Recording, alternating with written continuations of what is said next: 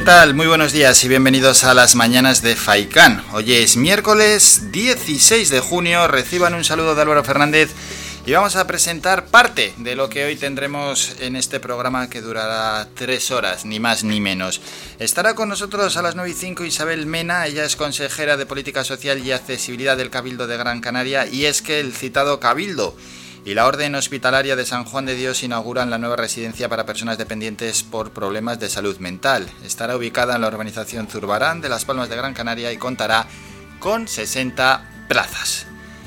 Más asuntos. A las 10 menos cuarto, la gente de Descubre Sin Límites, podéis ya informaros en descubresinlímites.com que han pasado más de un mes en nuestro archipiélago, que son aventureros que van por todo el mundo.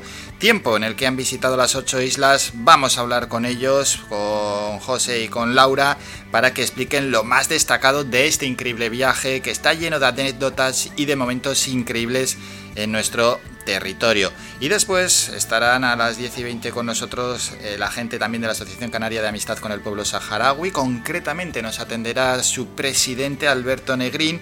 Y todo ello coincidiendo con la celebración en Canarias este próximo sábado 19 de junio, aunque en el resto del país también se va a celebrar, de la Marcha por la Libertad del Pueblo Saharaui.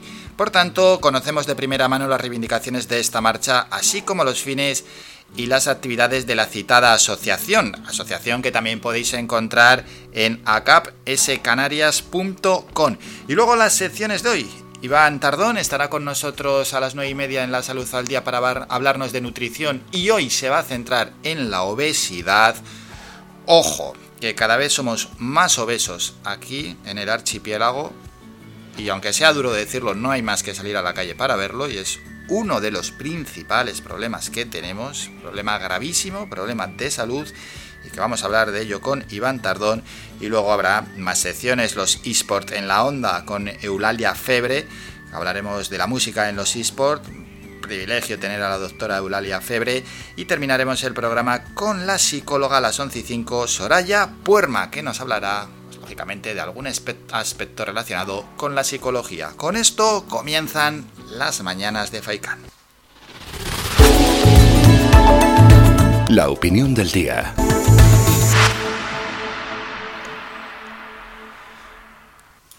Lo de la llegada inminente de turistas británicos cada vez está más complicado. Con la actitud del gobierno del Reino Unido, bueno, pues da para intuir cosas. Uno intuye que no están muy por la labor de dejar que sus ciudadanos pasen una buena parte fuera de las islas. Fomentar el turismo local, que se llama, ¿no? Fomentarlo allí, aunque sea a la fuerza, reteniendo a los propios ciudadanos.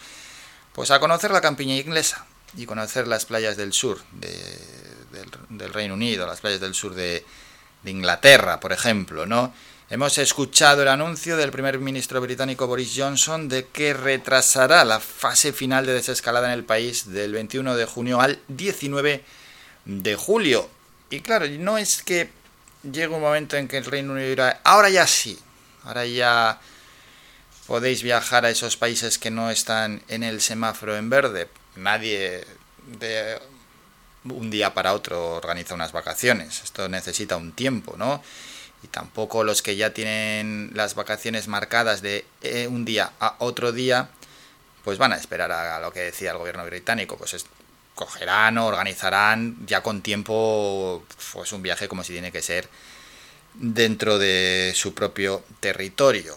No quieren esperar más a ver si un territorio está en luz verde, está en luz ámbar o está en luz roja, porque llega un momento que esto es desesperante, y más aún cuando llevas un año y pico sin salir. Esto ha llevado este anuncio al principal tour operador del Reino Unido, a TUI, a posponer el inicio de sus operaciones con destinos como España, destinos también como el nuestro, hasta la fecha del 19 de julio por la incertidumbre, y qué mala es la incertidumbre, de la previsión de baja demanda. En el gobierno canario pues esto ya lo, ya lo saben o ya lo sabían, ¿no? De ahí que han intentado y lo están intentando con esos bonos de 200 euros activar el turismo interno. Al igual que saben que el turismo peninsular para estos primeros meses también está muy complicado. Está por ver la decisión que tomará JetShoot y JetShoot Holidays que mueve millones de personas cada año entre el Reino Unido y las islas y que lleva posponiendo desde hace meses el arranque de operaciones, lógicamente, a la espera de que el Reino Unido abra el país, a que nos dé luz verde.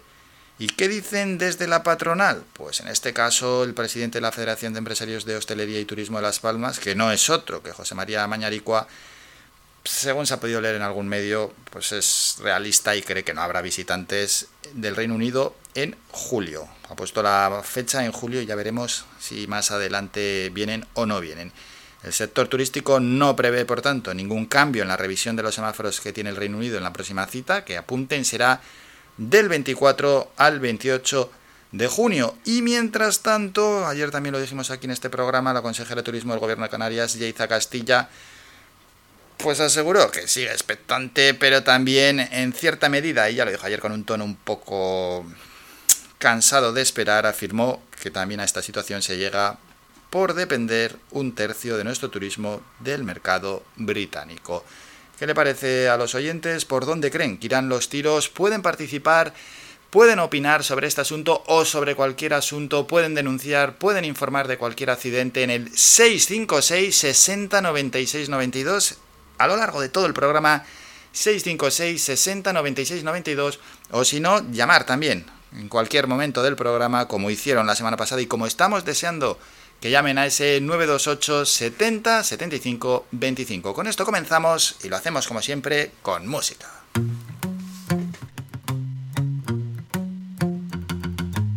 A mí me gusta salir a la calle, la buena gente de luz en Y hoy empezamos con ellos, Funambulistas y su canción Me gusta la vida. Ay, cómo me gusta la vida. La primavera de brazos abiertos las canciones que no son mentira, ese milagro que viven los besos. Ay, cómo me gusta la vida, ir donde nos lleve el viento, donde los sueños nos gritan, donde me dicen de siempre amor.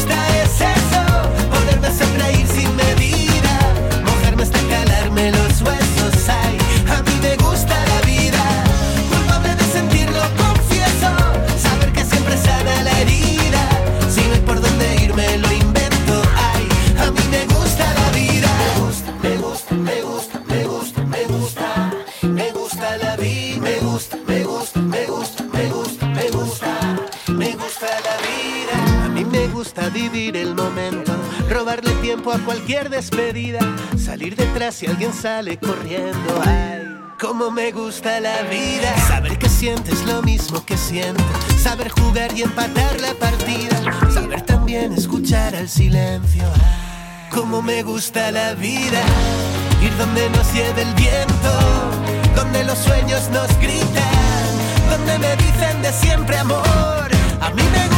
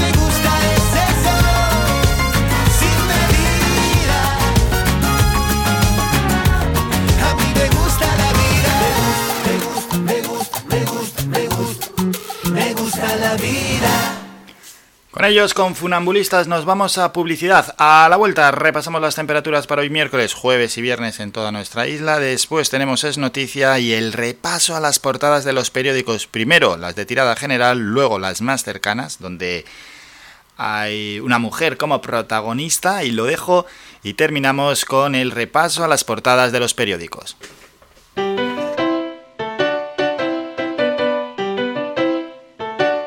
Estás escuchando Faikan Red de emisoras Gran Canaria. Sintonízanos en Las Palmas 91.4. Faikan Red de emisoras. Somos gente. Somos radio.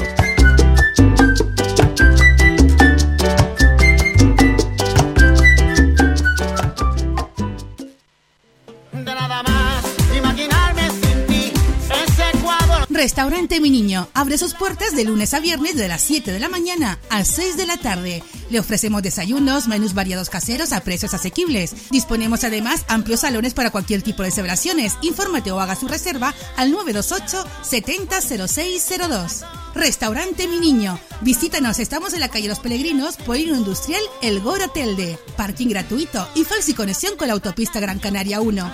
Te esperamos en el restaurante Mi Niño.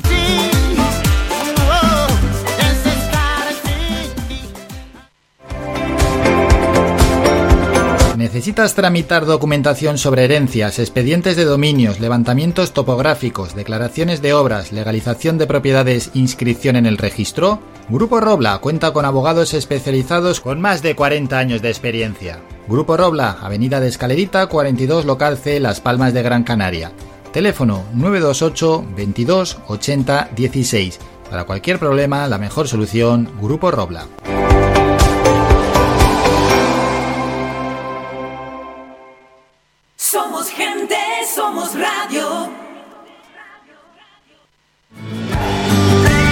Somos la mejor información, música y entretenimiento. Las mañanas de Faikán.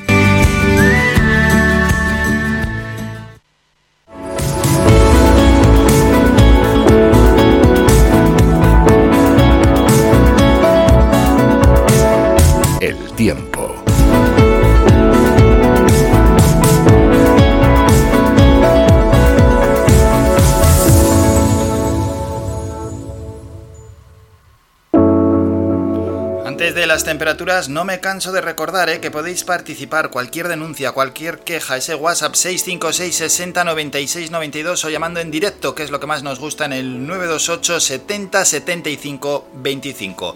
Vamos con el repaso a las temperaturas. Empezamos por la zona norte, nos vamos también a las Palmas de Gran Canaria, donde para hoy, bueno, y para los próximos días, bastante nubosidad. Miércoles, jueves y viernes, sí, va a predominar la nubosidad. Unas temperaturas con mínimas 19-20 grados, máximas 23-24 grados. El viento que continuará soplando del norte, rachas entre 20 y 30 kilómetros hora. Pasamos a la zona este. En estos momentos, cielos bastante despejados. Hoy tendremos intervalos nubosos y a ratos cielos poco nubosos con unas máximas de 25 grados. Y ya para el jueves y el viernes llegarán nubes, nubosidad aquí en la zona este, mínimas de 18, máximas mañana 25 y el viernes 22 y el viento seguirá por supuesto soplando de procedencia norte, esas rachas 20-30 kilómetros hora. Vamos a pegar un pedazo salto, nos vamos a la zona oeste y el panorama cambia por completo. Cielos despejados para miércoles, jueves y viernes y las temperaturas mínimas 17-18 grados, las máximas en 25 grados. El viento que soplará de procedencia sur con esas rachas 15, 20 y 30 kilómetros hora.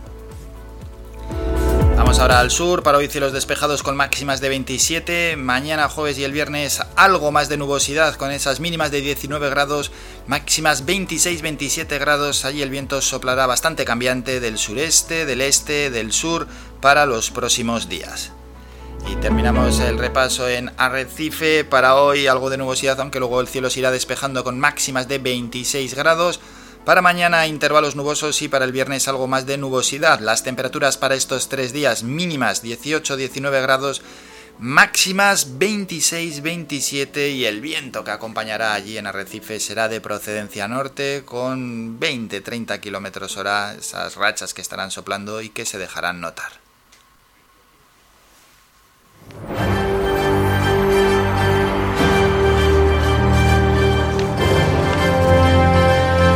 Es noticia.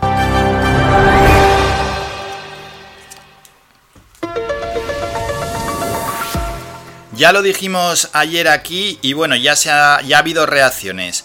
La consejera de Derechos Sociales, Igualdad, Diversidad y Juventud del Gobierno de Canarias, Noemí Santana, informó ayer de que se ha interpuesto una denuncia formal ante la Policía Autonómica y la Fiscalía de Menores sobre posibles delitos de abusos sexuales y de prostitución en un alojamiento turístico de Mogán, en el que se encuentran menores inmigrantes no acompañados. Santana explicó que esta denuncia se ha interpuesto después de que el 31 de mayo su consejería recibiera una denuncia anónima. Una denuncia que llegaba a través de mail en el que se exponía que en el alojamiento de Portobelo, donde hay dispositivo de emergencia de menores extranjeros no acompañados, supuestamente se estaban produciendo abusos sexuales y prostitución de menores. Ante esta información y la gravedad de lo que se exponía, ha señalado Noemí Santana en declaraciones que desde la Dirección General de la Infancia se abrió una investigación interna.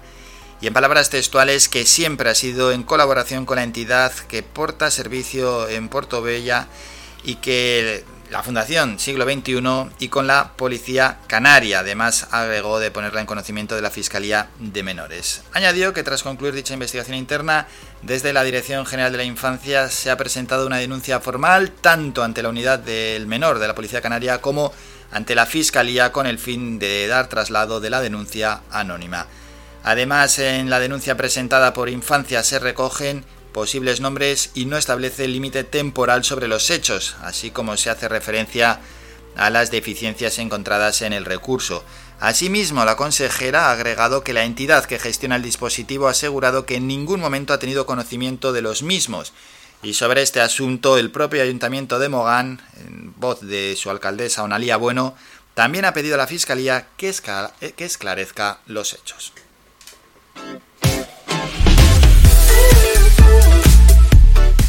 Bueno, y dicho esto, nos vamos al repaso de las portadas de los periódicos, mientras volvemos a recordar que el que quiera participar en el programa lo puede hacer a través del WhatsApp y a través del teléfono. Da igual que yo esté hablando, va a entrar y participar en el programa. Tirada general, el mundo, en la foto de portada Ayuso insiste con Felipe VI. Pablo, pienso como, Pablo piensa como yo, es humillante. En la foto se ve a Casado y Ayuso de espaldas sentados. Moncloa disculpa otro plante de Aragonés al rey es su ideario. El presidente de la Generalitat boicoteará la visita del monarca a Barcelona y delega sin éxito en su número 2 que llamó mongoles a los españoles. Sánchez aprobará el indulto a final de mes. Pasamos a la razón. En la foto de portada salen los reyes. Curiosa imagen. El rey Felipe VI como con la cabeza apoyada sobre la mano, aunque están de pies. Sánchez quita ahora presión a Felipe VI y olvida la ley de la corona. Espera gestos en transparencia de Zarzuela, pero no abrirá el melón legal. El presidente de la Generalitat planta hoy al monarca en el, en el círculo de empresarios. Y otra noticia de la razón, la Kitchen borró a Rajoy, Arenas y Cospedal de la Caja B. Los mandos impidieron al inspector del caso nombrar a políticos del PP.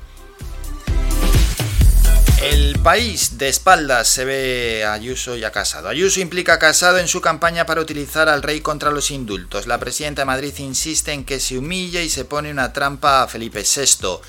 El relato de las maniobras del PP para tapar la trama Gürtel un panorama desolador. Palabras textuales. El juez se escandaliza por el intento del gobierno de Rajoy de frenar las pesquisas. El inspector Manuel Morocho revela anomalías y presiones que ha sufrido. El boicoteo incluye los encargos a Villarejo y el espionaje ilegal a Bárcenas. Pasamos a veces la misma foto portada que El Mundo. Salen Casado y Ayuso conversan durante un acto ayer en Madrid. Ayuso vuelve a tensionar al PP. La presidenta de Madrid insiste en la vergüenza de hacer firmar al rey pese al aviso de Casado. ABC, la Generalitat negocia con Sánchez mientras planta al rey. Ni Aragonés ni su vicepresidente asistirán a la cena de Felipe VI con empresarios en Barcelona. El PSOE apoya a Podemos y los nacionalistas para debatir despenalizar las injurias a la corona. Pasamos a los periódicos más cercanos. Canarias 7 en la foto de portada sale ella, ya lo hemos dicho. Hernández recupera la alcaldía de Telde. La ciudad ya cuenta con nueva alcaldesa con el retorno de la de Nueva Canarias, quien reitera su apuesta por la mejora de los servicios públicos y promete para los dos próximos años dar continuidad al camino iniciado en 2015. Otras noticias de Canarias 7, el titular, el padre Baez de Soy al obispo, insiste, mil veces diría lo mismo, asegura que es víctima de una conjura de políticos y prensa.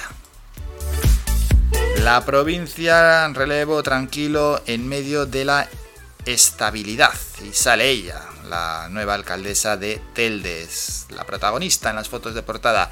Desalojo urgente del centro de menores de Mogán. La alcaldesa lleva ante el Ministerio Público las denuncias de agresiones sexuales y prostitución. La autoridad judicial interrogará a los gestores del inmueble y a los adolescentes migrantes internados. Ya hay otra noticia, vigilancia de la Administración, la audiencia de cuentas alerta del descontrol en las contrataciones de las empresas públicas. Diario de avisos, Pedro Martín clama contra el descontrol de contagios en Tenerife. El presidente del Cabildo no da crédito a la espiral de COVID en la isla. Dice, ni el Servicio Canario de Salud sabe qué ocurre, pero no creo que en Tenerife seamos unos descerebrados ni más viva la vida que el resto. Ofrece el Santiago Martín para acelerar la vacunación. Otras noticias de Diario de Avisos. Eh, Puerta del PSOE cumple el pacto con Coalición Canaria y cede la alcaldía de Guimar. Canarias y Europa se conectarán con un cable submarino de 37.000 kilómetros. Y nos vamos a los periódicos deportivos. El marca sale, sale Ancelotti metido en una piscina, vaya foto. Ancelotti refrescará al Madrid. Se reunió con Antonio Pintus en Cerdeña y sentaron las bases para la próxima temporada. El objetivo es duplicar la preparación física y reducir el número de lesiones y de la plantilla. Y otras noticias que trae el diario Marca: Hungría 0, Portugal 3, Cristiano rey del euro y Francia 1, Alemania 0. Diario As, el señor de la Eurocopa, doblete de Cristiano ante Hungría que le convierte en el máximo goleador histórico del torneo. Ya es el único jugador que ha disputado cinco ediciones. Morata, Gerard o los dos. En cuanto a la selección, Mbappé tensa la cuerda, el jugador enfadado con Al-Keilafi, Laporta respalda a Ricky y autogol de oro, un tanto en propia meta de Hummels da el triunfo a Hungría. Partidos para hoy, a las 2 Finlandia, Rusia, a las 5 Turquía, Gales y a las 8 de la tarde Italia, Suiza. Terminamos con el mundo deportivo, doblete, sale Pau Gasol abrazando a su entrenador y así que Vicius, el Barça conquistó la liga tras 7 años de sequía con otro recital de poderío ante un Madrid barrido, 19 títulos azulgrana, también campeones de Copa y el MVP de la final fue para Nikola Mirotic. Bueno, pues como estaba cantado, ¿eh? el Barça se impuso 92-73, un Madrid que llegaba bastante, bastante justito a la final de la Liga Endesa, el Barça llegaba en mejor estado de forma y ha salido campeón de la Liga Endesa de baloncesto. Dicho esto, que nos toca ahora? Parar un poquito, vamos a hacer un descanso, nos vamos a publicidad y a la vuelta. A las 9 de la mañana tenemos el primer boletín informativo y después nos atenderá la consejera de Política Social y Accesibilidad del Cabildo de Gran Canaria, Isabel Mena, porque el citado Cabildo y la Orden Hospitalaria de San Juan de Dios inauguran la nueva residencia para personas dependientes por problemas de salud mental. Es un tema importante, es un tema que, que nos puede afectar a todos y es un tema al que tenemos que prestar atención. Va a estar ubicada en la urbanización Zurbarán de Las Palmas de Gran Canaria y contará con 60 plazas. Así que a la vuelta de publicidad, aparte del boletín informativo, luego hablaremos con Isabel Mena y después llegará Mundo Digital con Juan Cruz Peña, el kiosco digital y la sección de Twitter. Brevísimo descanso y volvemos con todos estos asuntos.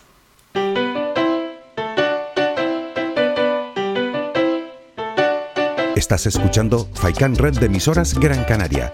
Sintonízanos en Las Palmas 91.4. Faikan Red de emisoras.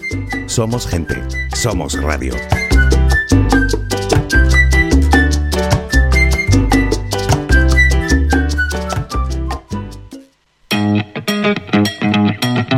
¿Tira usted el coche cuando se queda sin gasolina? ¿Verdad que no? ¿Y por qué tiras el cartucho de tu impresora cuando se queda sin tinta? En Tinta y Toner Telde y en Tinta y Toner Carrizal te lo recargamos desde 5 euros. Teléfono de atención 928 43 35 64. Visítanos, les esperamos con más de 15 años de experiencia. Tinta y Toner ya en la avenida Carlos V en Carrizal. Tinta y Toner te damos el mejor color.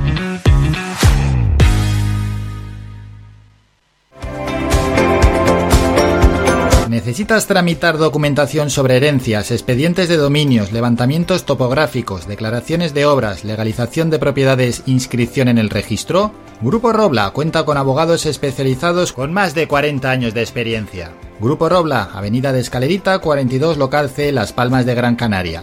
Teléfono 928 22 80 16. Para cualquier problema, la mejor solución, Grupo Robla.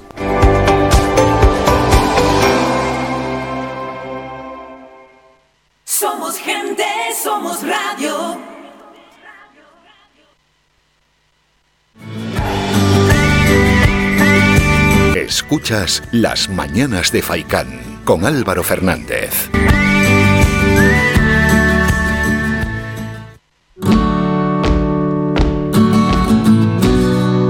Muchas veces los oyentes preguntan dónde se puede escuchar Radio Faicán que no sea en la FM. Bueno, pues aparte de en la página web radiofaikan.com tenemos una maravillosa aplicación, una fantástica app que en Play Store, en Apple Store os la podéis descargar y bueno, ya ahí podéis escuchar la radio en directo, también ver lo que se va subiendo, lo que se va haciendo en esta radio y en este programa. Esa app os podéis descargar, es bien fácil, ¿no? Igual que os descargáis otra aplicación, ponéis Radio Faikan y ahí sale una brutal aplicación. Yo os recomiendo que os la bajéis o la descarguéis porque a través de una aplicación es la forma más fácil de seguir de forma digital este programa. Vamos, que ya son las 9.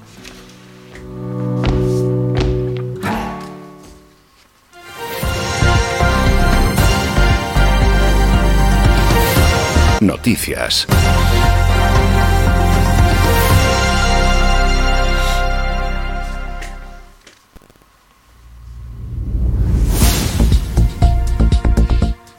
Primer boletín informativo, la consejera de Derechos Sociales, Igualdad, Diversidad y Juventud del Gobierno de Canarias, Noemí Santana, informó ayer de que se ha interpuesto una denuncia formal ante la Policía Autonómica y la Fiscalía de Menores sobre posibles delitos de, avisos, de abusos sexuales y de prostitución en un alojamiento turístico de Mogán, en el que se encuentran menores inmigrantes no acompañados. Santana explicó que esta denuncia se ha interpuesto después de que el 31 de mayo su consejería recibiera una denuncia anónima a través de un mail en el que se exponía que en el alojamiento de Portobelo, donde hay dispositivo de emergencia menores extranjeros no acompañados, supuestamente se estaban produciendo abusos sexuales y prostitución de menores.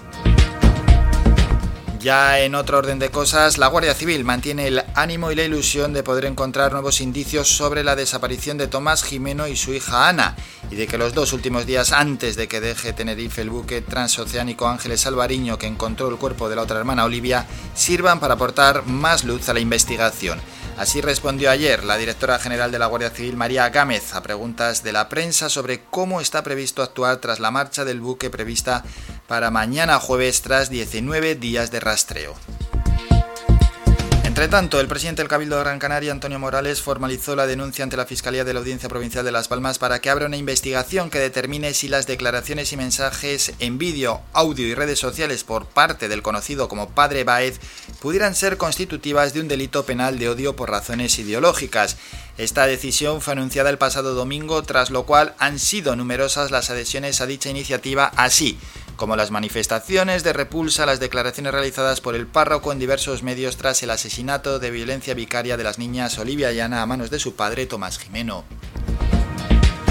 Vuelven a subir los contagios, en tres esta vez. Canarias suma en la última jornada 131 nuevos positivos por coronavirus que libran, elevan la cifra total de contagios en las islas a 58.200 desde que empezó la pandemia. Hay 1.570 casos activos, son 176 menos que en la jornada precedente, 27 de ellos están en la UCI, es decir, uno más, y 179 hospitalizados, ha bajado en 6 personas. Además, se notificó un fallecimiento en la isla de Tenerife, un hombre de 49 años que se encontraba hospitalizado, con el que el número de muertes acumuladas en las islas alcanza las 780. Y de esos 131 casos de ayer, Tenerife registró un total de 99 seguida muy de lejos de Gran Canaria que suma 22, Lanzarote 6 casos nuevos, El Hierro presenta un caso más y La Gomera otros 3. Y el último apunte, el Consejo de Administración del Instituto Insular para la Gestión Integrada del Patrimonio Mundial y la Reserva de la Biosfera de Gran Canaria dio ayer luz verde a la relación de puestos de trabajo de esta entidad que está integrada por 12 personas, entre ellas el jefe del servicio y un responsable de cada una de las dos figuras de la UNESCO, el paisaje cultural de Risco Caído en las Montañas Sagradas y la citada Reserva de la Biosfera. Terminamos con la información más cercana, regresamos a las 10 con un nuevo boletín informativo.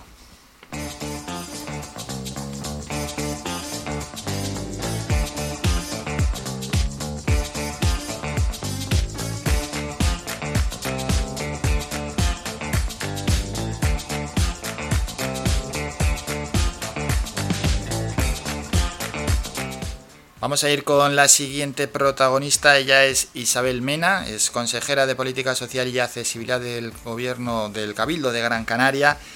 Y es que el citado Cabildo, junto con la Orden Hospitalaria de San Juan de Dios, ha inaugurado la nueva residencia para personas dependientes por problemas de salud mental que está ubicada en la urbanización Zurbarán de Las Palmas y que contará con 60 nuevas plazas. Un edificio de casi 1.500 metros cuadrados, que por cierto fue cedido por el Obispado de Canarias y que se ha rehabilitado para su uso gracias a una aportación de la Consejería de Presidencia del Cabildo de Gran Canaria. Bueno, es una, es una buena noticia, ¿no? Que desde la Consejería de Política Social y Accesibilidad nos la han trasladado y por eso queremos hablar con Isabel Mena para que comente a todos los oyentes pues la, la importancia que tiene en este caso eh, la, nueva residencia. A ver si tenemos ya Isabel Mena mientras se está presentando todo esto. Consejera, buenos días. Muy buenos días. Buenos días, que estaba mientras eh, le daba paso, ¿no? Hablando de, de, la inauguración de la nueva residencia para personas dependientes por problemas de salud mental. Y bueno, ¿quién mejor que la propia consejera Isabel Mena para que nos hable de todo esto? ¿Qué supone? Pues la verdad que es un proyecto importante para la isla de Gran Canaria porque teníamos un déficit eh, significativo de plazas para personas con problemas de salud mental y son unas plazas muy necesarias porque además los problemas de salud mental, como la gente bien sabe, afectan a núcleos familiares completos y, y sobre todo a los, a los cuidadores de, esta, de estas personas. Por tanto, cuando desde el Servicio Canario de Salud pues, se diagnostica la necesidad de, ingresar a estas personas en centros especializados, la respuesta de la administración debe ser rápida y con esta nueva residencia pues ganamos 60 plazas y ganamos capacidad de dar una respuesta inmediata a las personas que padecen problemas con salud mental. Hemos ganado, por tanto, 60 plazas. Hablaba de déficit. ¿Cómo se queda ahora la situación? Pues la, la situación mejora bastante en la isla de Gran Canaria. Es verdad que todavía tenemos que construir eh, nuevos equipamientos para atender a toda la población que, que requiere de, de, servicios porque tiene problemas de salud mental, pero bueno, dentro del plan de infraestructura del Cabildo de Gran Canaria también tenemos proyectada pues eh, nuevas viviendas tuteladas que son para personas que tienen problemas de salud mental pero que, que tienen un mayor eh, grado de autonomía, también ganamos plazas eh, residenciales a través de otro centro que está en proyecto para, para construirse en la ciudad de Las Palmas de Gran Canaria. Y por tanto una vez que concluyamos las infraestructuras, Gran Canaria se va a quedar muy bien equipada en infraestructuras eh, para atender a las personas con problemas de salud mental y, y podremos dar respuesta inmediata a toda esta población porque como digo siempre ha habido una carencia importante no solamente en la isla de Gran Canaria sino en general en todo el archipiélago. Claro, porque es muy duro y triste no poder dar una respuesta, ¿eh? Efectivamente, sobre todo porque, como decía, es un, un problema. Problemas de salud mental son problemas que además eh, a, al final acaban distorsionando al núcleo familiar. Mm. Se requiere un apoyo integral a toda la a toda la familia y este nuevo centro que inauguramos ayer no solamente va a atender a los usuarios que estén residenciados y le va a dar esa atención integral que, que requieren tanto sanitaria como social para eh, garantizar su, su mejora, ¿no? su mejora de, del estado de salud, sino que también va a dar apoyo a las familias que de, de estos usuarios, que es un apoyo que, como decía, es más que necesario porque el, el desgaste físico y psíquico de las familias cuando se enfrentan a un problema de, de salud mental es, es, muy significativo. Claro, eso es, que muchas veces se nos olvidan las familias, pero claro, a una familia esto le influye muchísimo y muchas veces lo que está comentando Isabel, que, que le, le, le, le, le imposibilita continuar con su desarrollo normal a muchas familias. Efectivamente, y enfrentarse a, a, una situación que en muchas ocasiones es desconocida. Mm. Sobre los problemas de salud mental han existido multitud de tabús a lo largo de la de la, de la historia. De hecho, hoy en día, en pleno siglo XXI, parece que sigue costando muchísimo hablar de los problemas de, de salud mental y eso también hace que las familias se vean desasistidas en, en ocasiones enfrentándose a una situación desconocida que como decía encima tiene muchos tabús sociales. Claro, claro, y que no son profesionales, aparte de los tabús sociales, que no son profesionales y muchas veces no saben cómo encarar ese problema.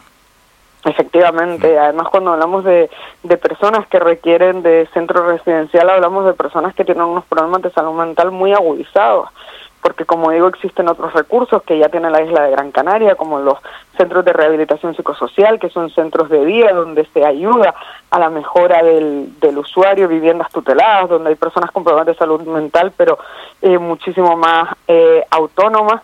Y sin embargo, eh, cuando un profesional de la, de la salud mental, del Servicio Canario de Salud, lo que indica es la necesidad de residenciar a esta persona, de que eh, viva en un centro eh, sociosanitario eh, es cuando los problemas eh, de salud mental son muy agudos y que por tanto hagamos un, a una idea de cómo está afectando tanto a la persona que lo padece como a su entorno directo.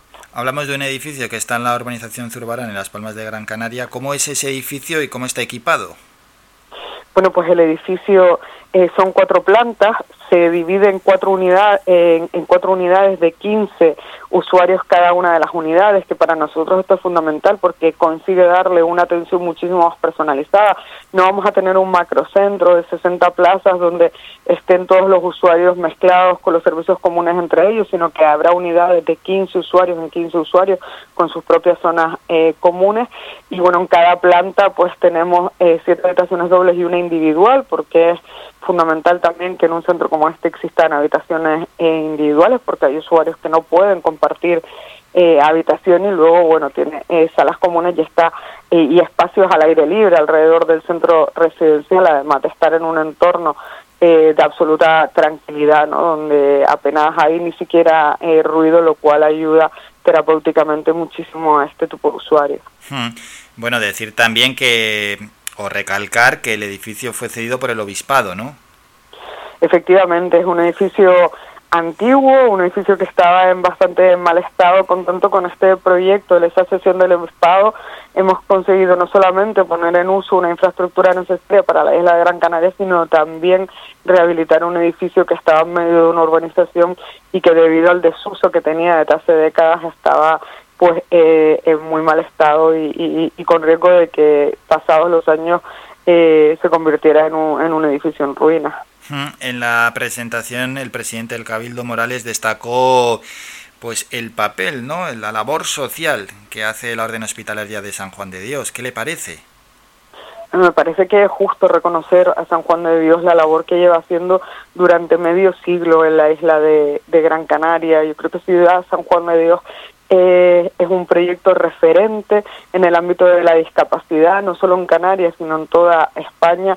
Fueron de, los, de las primeras órdenes religiosas que crearon un proyecto integral para atender a menores, a niños y niñas que requerían tanto atención desde el punto de vista educativo, porque no olvidemos que San Juan de Dios también funciona como centro escolar, como la atención integral en residencia, han sido pioneros también en atención temprana, tienen un proyecto de atención temprana que es puntero en, en toda Canarias, no solamente en la isla de Gran Canaria, y por tanto su aportación al, al ámbito de la discapacidad en la isla de Gran Canaria yo creo que es indiscutible, que nadie la puede poner en duda y ahora se aventuran en un nuevo proyecto que es el de atender a personas con problemas de salud mental, que es un proyecto que en Canarias no, no tenía mucho arraigo por parte de, de, San Juan de Dios, aunque sí tienen un pequeño proyectillo con 30 usuarios, uh -huh. pero que en la península sí son referentes en la atención a personas con, con salud mental, por tanto se traen también a Canarias pues todo toda esa, esa sabiduría que tienen en distintos ámbitos del, de, en distintas regiones de, España después de décadas atendiendo a personas con problemas de salud mental. Así que la, la experiencia también es un grado y, y traen un equipo que tiene muchísima experiencia en, en atención a estos usuarios. Qué bueno, pues eso también es positivo. Consejera Isabel Mena, y ahora lo que toca es seguir dando pasos ¿no? para reducir ese déficit de plazas anteriormente comentado. Efectivamente tenemos en marcha ese plan de infraestructura sociosanitaria con proyectos además de gran calado, como el proyecto que presentamos hace escasamente un mes y medio en Taliarte. Eh, también vamos a construir nuevas residencias en la ciudad de Las Palmas de Gran Canaria. Estamos terminando ya la residencia del municipio de, de Teror, ampliando la aldea, ampliando Artenara. Es decir, tenemos muchos proyectos ya en marcha, otros a punto de licitarse, y, y eso va a suponer un revulsivo eh, en las listas de espera de dependencia, en todas esas personas que están esperando a tener una plaza en, en, residencia, también en el ámbito de la discapacidad, porque algunos de los centros son para personas con discapacidad intelectual y como vemos ahora con la salud mental, es decir, un, un, un proyecto ambicioso y que además es, es transversal, es integral y, y, va a dar respuesta a las personas dependientes por cualquier eh, circunstancia. Bueno, todos esos proyectos que ojalá lleguen a gran fin. Hoy hemos presentado, ¿no? Como el Cabildo de Gran Canaria y la Orden Hospitalaria San Juan de Dios han inaugurado la nueva residencia para personas dependientes por problemas de salud mental que estará ubicada, como aquí se ha expuesto, en la urbanización Zurbarán de Las Palmas de Gran Canaria y que contará con 60 nuevas plazas. Y nos lo ha explicado con muchísimo detalle la consejera de Política Social y Accesibilidad, Isabel Mena. Consejera, gracias por estos minutos de nuevo. Que pase un gran día. Buen día, muchas gracias a ustedes.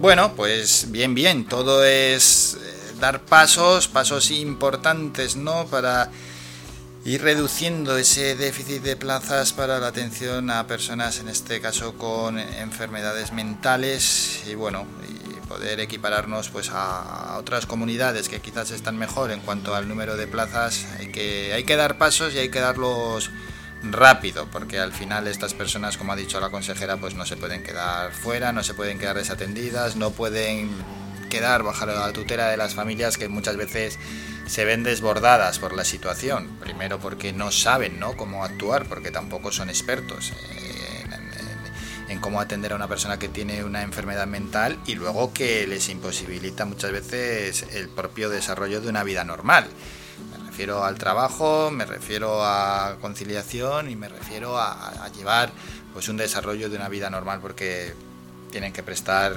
excesiva atención ¿no? a estas personas que tienen esa enfermedad mental y que muchas veces pues no saben ni, ni, ni, ni por dónde ni por dónde afrontar el asunto. Nos toca ahora hacer un descanso y vamos a ir presentando lo que viene a continuación ya echando la vista un poco a lo lejos. Vamos a parar, nos vamos a publicidad a la vuelta. Regresamos con Mundo Digital. El primero que aparece en esa sección es nuestro compañero Juan Cruz Peña con el kiosco digital. Después Twitter con Trending Topic. Escucharemos una canción, escuchar un temita de vez en cuando. La salud al día con Iván Tardón, quien nos va a hablar de obesidad. No hay que tomarse este, este tema en broma yo creo que ya cada vez la gente está más concienciada, aunque no se ve, viendo los datos, no, no, es que no se ve en absoluto y ya es un problema de salud, es un problema social. Antes hablamos a futuro diciendo que se iba a convertir en un problema, no, no, no, no, no, ya es, es un problema y un problema de los gordos, pero de los gordos y de los importantes y desde la administración pues más vale que se pongan un poco las pilas con este problema porque la sociedad cada vez es más obesa. ¿Por qué? Bueno, pues las razones nos las va a dar el experto en nutrición Iván Tardón. Y luego vamos con Descubre sin límites, a dar una vuelta por todo el archipiélago de una manera aventurera. Son dos personas que llegaron hace un mes al archipiélago, menudo lujo. Y se han tirado todo el mes dando vueltas por las ocho islas, disfrutando de los lugares paradisiacos, llenándose de anécdotas y de grandes momentos la verdad es que dan envidia, ¿eh? Vaya, vaya, vaya mes se han pegado, pero lo que queremos ver es la perspectiva de alguien que llega de fuera, llega a nuestro archipiélago y cómo, cómo lo vive, cómo lo ha encontrado, si es lo que se esperaba, qué le ha sorprendido, todo eso, que, que muchas veces pues la gente de, que llega desde afuera nos lo refleja y que nos gusta conocer, para bien y para mal, pero casi siempre es para bien, de manera positiva. Venga, esto y mucho más. Breve descanso y llega Juan Cruz.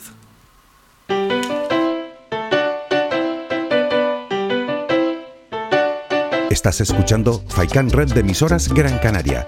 Sintonízanos en Las Palmas 91.4. Faikán, red de emisoras. Somos gente. Somos radio.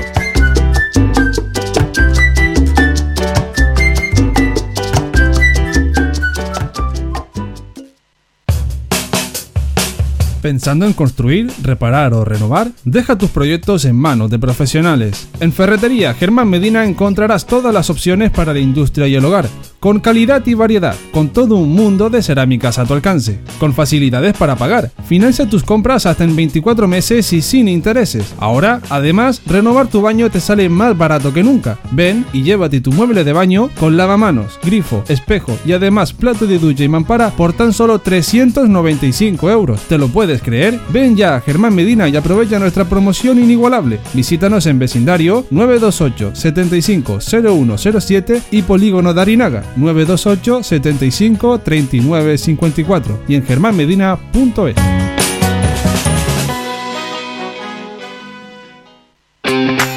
Bingo Avenida, Bingo Triana, Bingo Gran París, Bingo La Ciel y Bingo Arucas han reabierto ya sus puertas con mayores premios y primas especiales.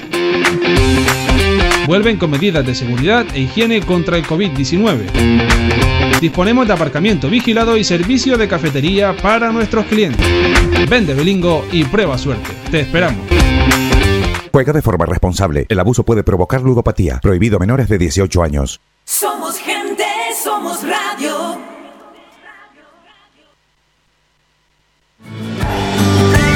Somos la mejor información, música y entretenimiento. Las mañanas de Faikán.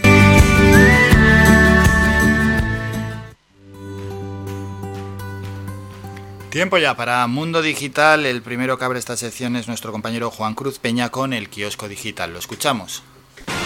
Aquí comienza el kiosco digital, el espacio para conocer cómo abren los principales diarios en España, hechos por y para la red, con Juan Cruz Peña. Hola, ¿qué tal? Saludos y bienvenidos. Hoy es miércoles, hoy es 16 de junio de 2021 y comenzamos ya. Vamos con la apertura de El Confidencial. La gasolina alcanza el precio más alto en 7 años, mientras la luz pulveriza su coste récord. Los precios de los suministros básicos no paran de subir. La gasolina 95 ha escalado en los primeros compases de junio hasta rozar una media de 1,36 euros por litro, según los datos del Boletín del Petróleo de la Comisión Europea. Se trata del coste más alto desde octubre de 2014, hace casi 7 años. Así abre el diario.es. El gobierno afronta el segundo asalto en la batalla interna por subir el salario mínimo en 2021. El Ejecutivo no incrementó el SMI en enero y emplazó a volver a analizar la situación a mitad de año. Ya ha llegado este momento, con el informe del Comité de Expertos de Trabajo sobre el salario mínimo a punto de terminar y las mismas dos posiciones encontradas. La vicepresidenta Yolanda Díaz defendió subirlo ya, mientras que Nadia Calviño cree que habría que dejarlo congelado. Así abre el español. PSOE y ERC despenalizan injuriar al rey antes de que firme los indultos. Socialistas e independentistas permiten con su voto dar luz verde a una reforma legal sobre los delitos de opinión por propuesta de Unidas Podemos.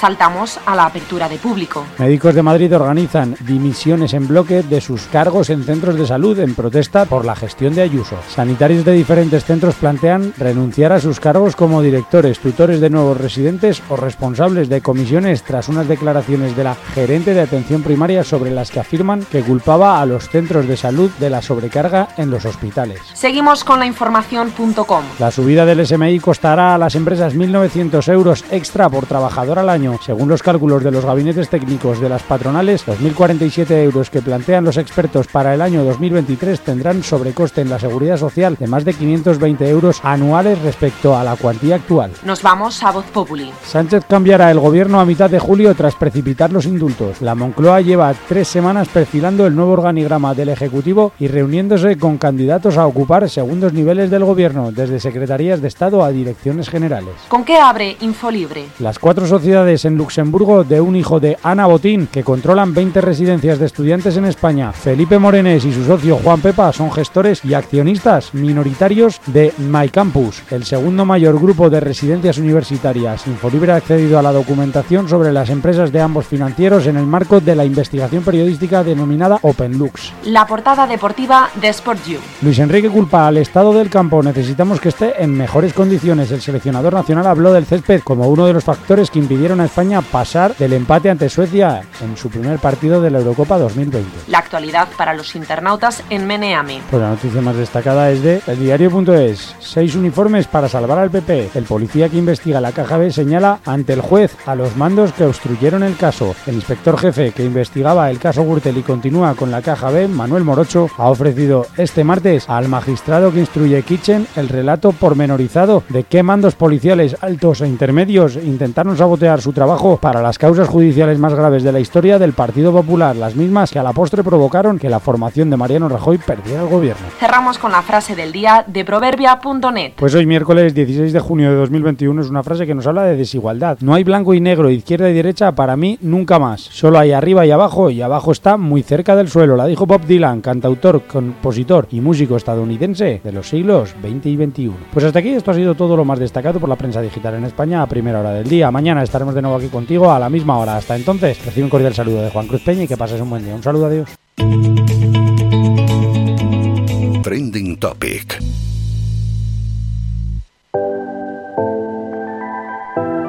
Muchas gracias Juan Cruz Peña por toda esa información en el kiosco digital. Vamos a Twitter en estos momentos a ver qué está marcando como tendencia esta red social. Feliz miércoles es la primera, segunda la cafetera Ayuso Bradas, tercera tendencia sesión de control.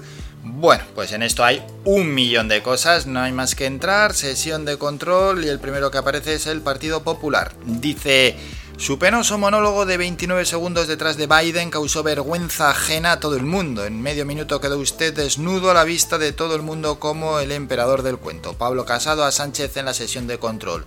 Dice Héctor Gómez del PSOE, nosotros no vamos a utilizar la Constitución, ni la bandera de España, ni la integridad territorial, ni la monarquía parlamentaria para dividir a los españoles como usted si hace señor Casado. Eso lo ha dicho Sánchez a Casado. Y así podemos estar eternamente porque en la sesión de control acaba de comenzar y son rifirrafes continuos. Cuarta tendencia, España Solidaria SCK. Entramos a esa tendencia y ¿qué es lo que nos encontramos? Arroba Espa Solidaria 2, ya llega la caja de España Solidaria, de España Solidaria Boxis Coming, España Solidaria Kutushu Burada. ¿Qué más se celebra? Lo dice Mariajo 2811, se celebra, hoy sale la caja al fin y tenemos capitulazo, hashtag España Solidaria SCK. Más asuntos, Kevin Durant también es noticia, el jugador de la NBA, dice Barky Sport, 49 puntos, 17 rebotes, 10 asistencias, 3 robos, 2 tapones, jugó los 48 minutos. Kevin Durant, el resto es parloteo, Brooklyn 114, Milwaukee 108, Next 3, Bucks 2. NBA el Movistar, esta secuencia es impresionante, pone en un vídeo que dos triples consecutivos de Kevin Durant en el último cuarto anotó 20 de sus 49 puntos en el último cuarto, hashtag tiempo de playoff. Más Jordi Hurtado, bueno, hoy es el cumple de Jordi Hurtado. ¿Cuántos años hace Jordi Hurtado? A ver, la gente... ¿Cuántos años cree que tiene Jordi Hurtado? Se dice Retro 80, según reciente análisis de su carbono 14, se ha descubierto que tal día como hoy, de alguna otra era, nació el gran Jordi Hurtado. Felices 5.000 años, Jordi Hurtado. Jordi Hurtado ya está celebrando su cumpleaños, bla, bla, bla. Pues todos son chistes y todos son muecas hacia un Jordi Hurtado que algunos dicen que es inmortal y que es la persona con mayor edad que hay sobre el planeta, que no ha envejecido apenas. con ese San Benito tiene que, que circular todo el día. Imagine Dragons es la séptima tendencia. Metálica, bueno, también metálica. Y todo ello porque eh, Festival 2022 ya ha sacado su cartel. Metallica será cabeza de cartel y más confirmaciones. Muse, Imagine Dragons, The Killers, Kings of Leon, 21 Pilots, etcétera, etcétera, etcétera. Por tanto, son tendencias. Imagine Dragons, Metallica, que también es tendencia. Es la novena. Entre medias se ha metido la Comisión Nacional del Mercado de la Competencia. Dice así. Vamos a leerlo, ya vamos terminando con la sección. Vamos a ver qué dicen. El país, la CNMC abre expediente a cuatro bancos por la comercialización de los créditos ICO. El diario.es, competencia abre expediente a Santander, Sabadell Bank y CaixaBank por posibles prácticas anticompetitivas en los créditos ICO. Vamos ya a terminar, Mad Cool en referencia a lo que hemos dicho de ese concierto, Bankia también en referencia a lo de la Comisión Nacional del Mercado de la Competencia y después tu padre Javi Jiménez, Muse de Killers, MT6, Joao, 16 junio, CaixaBank y Javier Ruiz. Así está en estos momentos Twitter. Debe de existir alguien que suena por ahí. Vamos a ver, a ver si lo. Vamos a dejar 10-12 segundos a ver si los oyentes saben qué suena. De donde estés, algo de mí te llevarás también. No habrá camino que camines si tú no. Pues son ellos dos, son Rake, Maluma y la canción es perfecta. Escuchamos este tema y luego vienen curvas. Primero hablamos con Iván Tardón en la salud al día y después con la gente de Descubre sin límites. Solo tú me complementas, no tengo dudas, sin darme cuenta le diste cura a la soledad que me mataba. Tú me diste lo que me faltaba. No sé ni cómo explicar lo que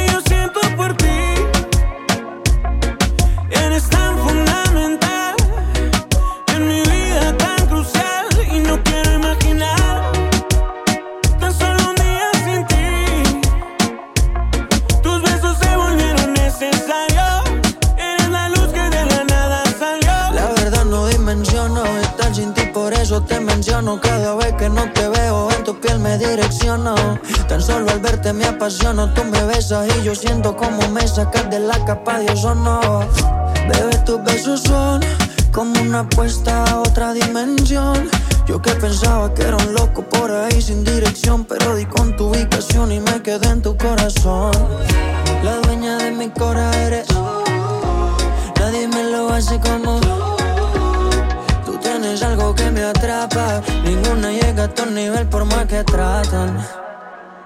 ¿Cómo puedo hacer para que entiendas que me deslumbras, que eres perfecta, que no hay ninguna? Si se pudiera devolver el tiempo, yo no lo haría porque a ti te tengo. Solo tú me complementas, no tengo dudas, sin darme cuenta le diste cura a la soledad que me mataba. Tú me diste que faltaba. No sé ni cómo explicar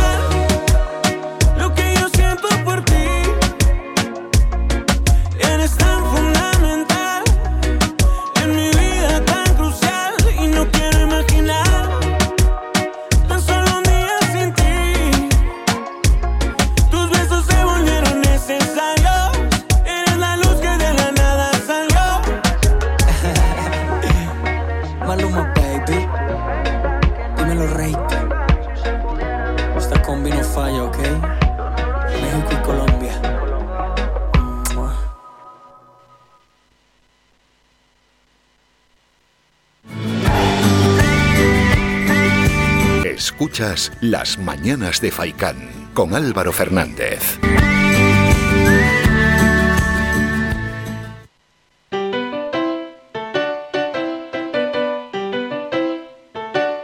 Estás escuchando Faikan Red de emisoras Gran Canaria.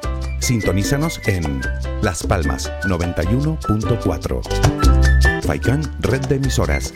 Somos gente. Somos radio.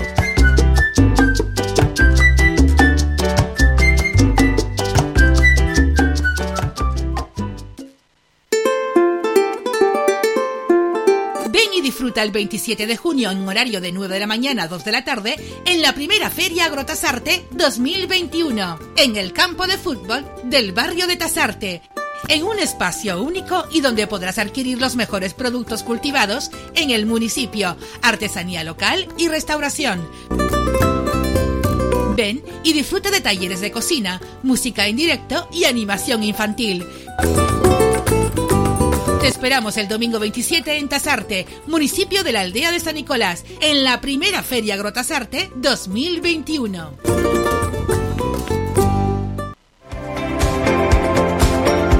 ¿Necesitas tramitar documentación sobre herencias, expedientes de dominios, levantamientos topográficos, declaraciones de obras, legalización de propiedades, inscripción en el registro? Grupo Robla cuenta con abogados especializados con más de 40 años de experiencia. Grupo Robla, Avenida de Escalerita, 42 Local C, Las Palmas de Gran Canaria.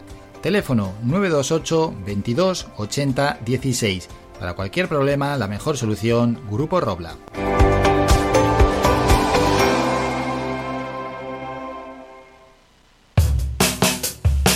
¿Pensando en construir, reparar o renovar? Deja tus proyectos en manos de profesionales. En Ferretería Germán Medina encontrarás todas las opciones para la industria y el hogar, con calidad y variedad, con todo un mundo de cerámicas a tu alcance, con facilidades para pagar. Financia tus compras hasta en 24 meses y sin intereses. Ahora, además, renovar tu baño te sale más barato que nunca. Ven y llévate tu mueble de baño con lavamanos, grifo, espejo y además plato de ducha y mampara por tan solo 395 euros. ¿Te lo puedes creer? Ven ya a Germán Medina y aprovecha nuestra promoción inigualable. Visítanos en vecindario 928 75 0107 y Polígono de Arinaga 928 75 39 54 y en germánmedina.es.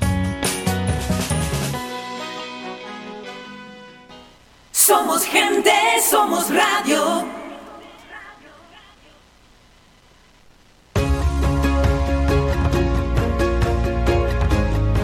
Salud al día.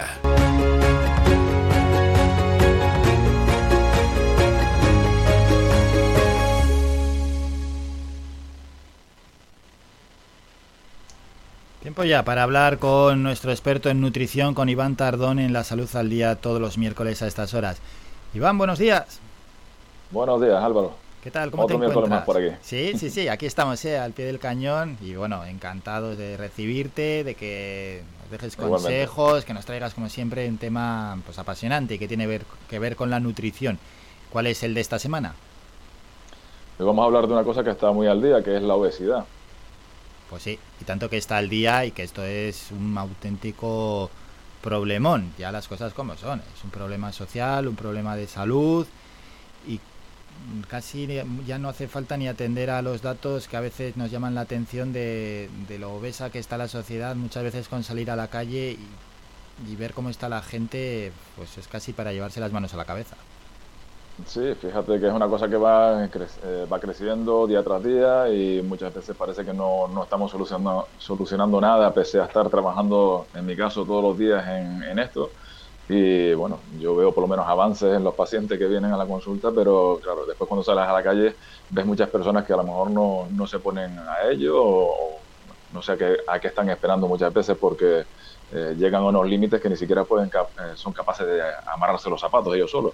Claro, claro, O sea es, que- es verdad eso que dices, Iván. ¿A qué están esperando? Porque uno ve que va cogiendo peso, va cogiendo peso, pero hombre, es que llega ya un momento en que, que es un peso desorbitado, que es que le impide hacer una vida normal.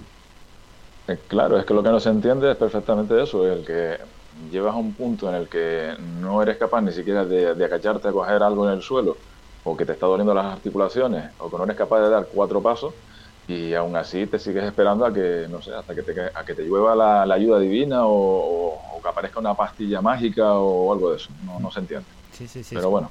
Es como que ya llegan a asimilarlo, como se, que se conforman con eso y, y vamos, sobre Sí. todo, sobre todo que es para la salud es un gran problema. Es un gran problema porque además es de, de los problemas que además van sumando otros problemas una y otra vez. O sea, va apareciendo, como dijimos el otro día, que hasta incluso podríamos llegar a, desarrollar algún tipo de cáncer. Eh, podemos desarrollar pues una diabetes, podemos desarrollar pues eh, riesgos cardiovasculares, infartos. eh, o sea, no es solamente un problema estético, es que es un problema más allá de esto. Y, y el que piense que la obesidad es un problema estético se equivoca totalmente, porque es solamente la punta del iceberg. Claro, lo que comentas, ¿eh? que es riesgo, riesgo para la propia vida. Sí, porque es que al final esa persona eh, se va quedando en el sitio, no puede moverse, eh, las articulaciones van sufriendo, eh, las analíticas de sangre se van alterando y bueno, todo esto va llevando a un punto en el que el cuerpo ya no es capaz de, de llevarlo. Al final pues termina pues con una enfermedad muy muy muy grave, encamadas sin poderse mover, como esos, esas grandes eh, relatos que vemos en la televisión, en el que vemos personas obesas en Estados Unidos que, Mm. que es- que, que es una obesidad mórbida, extrema, que llega a un punto en que, que no son capaces ni de levantarse de la cama. Bueno, ¿y qué O sea, po- hay- Sí, sí, te quería preguntar, Iván, en torno a la obesidad, ¿qué pautas, qué consejos quieres empezar a dejar? Porque, bueno, este es un tema enorme, algo que quieras Sí. apuntarnos ya para iniciar. Mira, el tema de la obesidad, eh, si te pones a buscar información sobre eh, cuáles son los porcentajes que existen hoy actualmente, al final te encuentras un montón de páginas que, que unos porcentajes llegan al 30%, otros llegan al 25%, otros llegan al, al 17%, uno no sabe en qué quedarse. Entonces yo me he ido a la, a, la, pues a la página del gobierno de España, que se supone que es la que más fiable es, y, y tenemos, por ejemplo, que en España está el 17% de obesidad, repartido en un 16,7 en mujeres y un 18,2 en hombres. Y en Canarias superamos esa, esa media, pues eh, 19,3 de obesidad, en mujeres el 21,4 y en hombres el 17,2. O sea, mm, son porcentajes que cada vez van subiendo más y cada vez nos vamos acercando más a países como, como Estados Unidos, como te decía, y, y simplemente con echar un vistazo de cómo está Estados Unidos podemos saber cómo vamos a estar dentro de 10 o 15 años. Claro, claro, claro, ya has dado una de las claves, porque me acuerdo que hace años mirábamos a los estadounidenses, no haciendo bromas, ¿no? Pero diciendo, "Uf, ¿cómo están de obesos? ¿Cómo están de obesos? Pero es que ya nos vamos acercando. Sí, sí. Es que además el- todo lo que es mm, comida basura, porque realmente estos países se, se, se clasifican en esto, ¿no? Cuando tú hablas de Estados Unidos, hablas, por ejemplo, de, de Inglaterra o hablas de algunos países así un poquito más eh, que no tienen tiempo ni siquiera para cocinar, Mm. pues tenemos ese, esos datos, ¿no? Que, que son alarmantes y, y, como se suele decir, la obesidad es que es una pandemia, la pandemia del siglo XXI que eh, lleva a problemas que mm, saturan después la, la sanidad pública. Ya, es que nos estamos envenenando a nosotros mismos.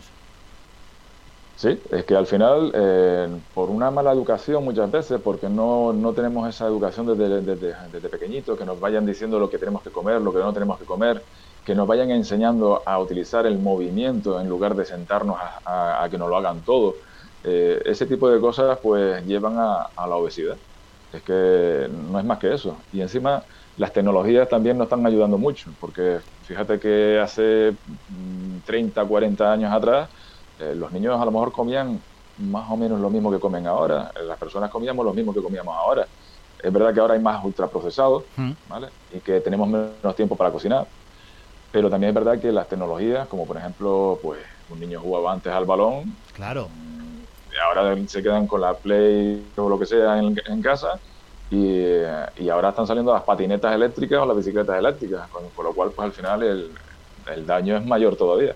Claro, claro, porque es que encima ahora que has comentado el caso de infantil, el caso de los niños, mm, has dado los datos de obesidad de la población en general en todo el país y por supuesto en el archipiélago, pero la incidencia de la obesidad infantil también es muy importante, claro, ¿no, Iván? Porque yo me acuerdo cuando iba al colegio que niños así un poco gorditos o con obesidad había muy, muy, muy pocos, por lo que has comentado, porque es que no parábamos un solo segundo quietos. Sí, y además que es triste ver, por ejemplo, un niño obeso y que lo ves con un, móvil en la mano, sentado, o por ejemplo con, eh, ¿qué te digo yo? Con una, eh, patineta eléctrica. Hombre, yo no sé, pero ¿hasta qué punto llega un padre a pensar que, eso es bueno para su hijo, no? Yo puedo pensar que, bueno, que un niño tiene una patineta eléctrica, mi hijo también se lo merece, pero es que si estoy viendo que mi hijo está engordando, pues oye, casi mejor comprarle otro tipo de juguete, ¿no? Mm, Pues sí, pues sí que sí, que hagan ejercicio, que hagan deporte también, ¿eh? La importancia de- del deporte en la juventud es, es clave. Al final el hacer deporte de pequeño pues te puede marcar de, de por vida en cuanto a físicamente y bueno y mentalmente, porque practicar deporte al final, deporte en equipo cuando eres joven te ayuda, te ayuda muchísimo. Sí, te abre mucho a socializarte, a tener pues otros valores, a, a mejorar en, en coordinación, mejorar, por ejemplo, en, en- en- en todo tipo de, de- de cosas, ¿no? Hay algo tan sencillo como, por ejemplo, sacarse un carnet de conducir, que no es tan sencillo, pero bueno, algo tan, tan básico como eso, eh, si no tienes una buena coordinación que haya sido trabajada desde el colegio, pues no vas a poderte sacar el carnet a la primera, ni a la segunda, y a lo mejor ni a la tercera, por falta de coordinación. Entonces, como te hablo de eso, te puedo hablar de muchas otras Claro. cosas que, que también interfieren en el, el ejercicio físico. Sí, Y- el tema de la donde se conoce a un niño, donde se conoce a un niño realmente es haciendo deporte. Y el tema relacionado con la obesidad, que nos puede llevar todo el tiempo que queramos, estamos hablando de él porque es, es inmenso. Una de las claves, Iván, es seguirte eh, todos los miércoles e ir apuntando lo que vayas diciendo, los pequeños consejos que vas dejando todos los miércoles. Hombre, por lo menos intento eh, eh, echar un poquito de luz a, a todo lo que, lo que hay en torno a la nutrición y ahora pues nos toca el tema de obesidad y que, que, bueno, que realmente mm, no es solamente eh, moverse, sino también comer sano y para eso también hay que abrir un poquito la mente a, a la gente de que existe también alimentos que sean eh, sanos y que sean rápidos. O sea, la comida basura no es la única comida rápida. También podemos hacer comida sana y que sea rápida. Eso es, eso es. ¿Alguna pincelada más sobre la obesidad, Iván? Sí, bueno, hay estudios que hablan, por ejemplo, de, de, temas hormonales, que eso ya no me toca a mí, pero bueno, hay temas hormonales como, por ejemplo, la leptina, que es una hormona que está en el tejido adiposo, que es la que hace que te sacies o no te sacies, con lo cual personas que tienen problemas de obesidad eh, tienen una, una, exageración de grasa y esa exageración de grasa al final le lleva a que no haya un, digamos, una respuesta adecuada a esa, a esa saciedad, uh -huh. que al final comen y no se sacian, ¿vale? Productos como, por ejemplo, eh, alimentos que van añadidos con, con, sales chinas, como por ejemplo la, eh, ahora no recuerdo el nombre, la sal china muy típica, esta que le ponen a los platos, que se lo ponen a los, a los eh, paquetes de papas, etcétera, etcétera, el glutamato monosódico. Ah. Esto hace que abras más el apetito y al final comas hasta un 40% más. Entonces hay productos que no ayudan tampoco. Claro, claro, claro. Es que encima nos ponen un cebo dentro. Sí, totalmente. Es que al final estamos, eh, digamos, poniéndonos la, el, la en cada paso que damos, ¿no? Sí, sí, sí. Y si a eso le unimos, por ejemplo, las estrategias que tienen los supermercados para venderte productos que, que tampoco vas a buscar al supermercado en ese momento, Hmm. pues al final mm, terminas llenando la bolsa de la compra de, de otras cosas que no debes. Ya. Y me ha pasado muchas veces de ir al supermercado y, y encontrarme gente que miras a la, a la bolsa o al, Ah, sí, al sí. Yo también miro siempre. A ver qué lleva. una cantidad de, de hidrato de carbono simple, de refrescos, etcétera, etcétera, y levantas la mirada y efectivamente, una persona obesa y, y vamos, cuadra perfectamente. Claro, claro, claro. Cuando ya lo enfilan sobre todo en, en la caja, ¿no? Y que lo, que lo extienden, hay veces que, No es, vemos- alarm- que es alarmante. Hay veces que, que No un no, le dices sano. nada a la persona, porque, claro, porque no lo conoces absolutamente de, de nada. Pero es que, no, no alimentos sanos, es que se llevan veneno para casa. Sí, es que no ves una lechuga, no ves una verdura y tampoco ves una proteína que no sea rebozada. O sea, al final, pues bueno, pues, eh, al final es que está claro. Es que mm, llevas una alimentación mal equilibrada, vas con una mala estrategia al supermercado y al final te llevas todo eso a casa que al final es pues los deberes para casa, para, deberes para para casa. engordar. Ya para terminar con, con este tema, la obesidad en esta sección va a salir tantísimas veces. Un consejo para ir a- al supermercado, Iván, lo dijiste un día, es ir, ir alimentado, haber comido previamente, ¿no? Y ciertos pasillos pasar. Eh, sí, in- in- intentar pues no pasar por los pasillos Sí. que te van a poner por medio o ponerte, por- digamos, la, la- con lo que le ponen a los burros en delante, ¿no? Para que no mires. Eh, pero sí, sobre todo ir recién comido, si es posible, por lo menos comerte una manzana o comerte algo que te, que te sacie un poquito y, y llevar la lista de la compra. Si tienes una estrategia, es difícil que te salgas de ella y, y bueno, son pequeñas ayudas.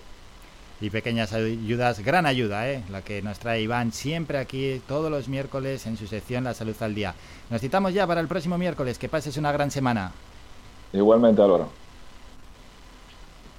Pues dejamos a Iván Tardón en esta sección, La Salud al Día, lo que vamos a hacer nosotros ahora es presentar a los siguientes protagonistas. Vamos a hablar con ellos en nada, en dos minutos. Tenemos que despedir esta conexión que la tenemos a través de Facebook. Esto es pues la radio, ¿no? Interactiva, radio audiovisual. Y hablaremos con José Adánez y Laura Hernández de Descubre Sin Límites. Ellos que han estado un mes entero dando vueltas por las ocho islas, a ver qué, qué conclusiones han sacado de todo esto. Así que en cuanto cambiemos de estudio y volvamos a la normalidad, hablamos con ellos, que será en nada, en medio minuto.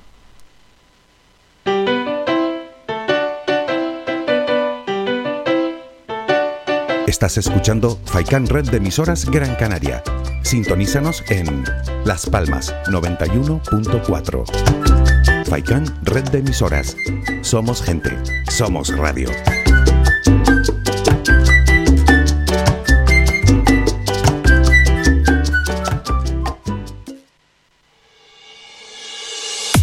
Mantén tus instalaciones de limpieza con Servinagua. Te ofrecemos un servicio profesional de limpieza para oficinas, locales, núcleos residenciales, comunidades de vecinos, industrias, cristales, colegios, limpieza general de obras y mucho más. Teléfono 928 96 37 63 y correo electrónico info arroba servinagua.com. Si ya dispone de un servicio de limpieza, pide presupuesto sin compromiso y lo mejoramos. Recuerda, teléfono 928 96 37 63 y correo electrónico info arroba servinagua.com. Servinagua 2018 SL, empresa con más de 20 años de experiencia.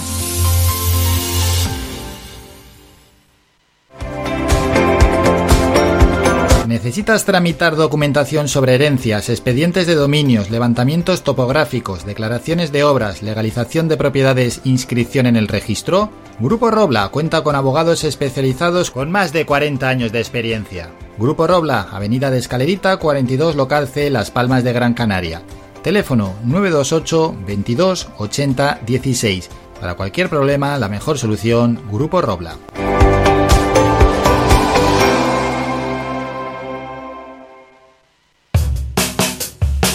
¿Pensando en construir, reparar o renovar? Deja tus proyectos en manos de profesionales. En Ferretería Germán Medina encontrarás todas las opciones para la industria y el hogar, con calidad y variedad, con todo un mundo de cerámicas a tu alcance, con facilidades para pagar. Financia tus compras hasta en 24 meses y sin intereses. Ahora, además, renovar tu baño te sale más barato que nunca. Ven y llévate tu mueble de baño con lavamanos, grifo, espejo y además plato de ducha y mampara por tan solo 395 euros. ¿Te lo puedes creer? Ven ya a Germán Medina y aprovecha nuestra promoción inigualable. Visítanos en vecindario 928 75 0107 y Polígono de Arinaga 928 75 39 54 y en germánmedina.es.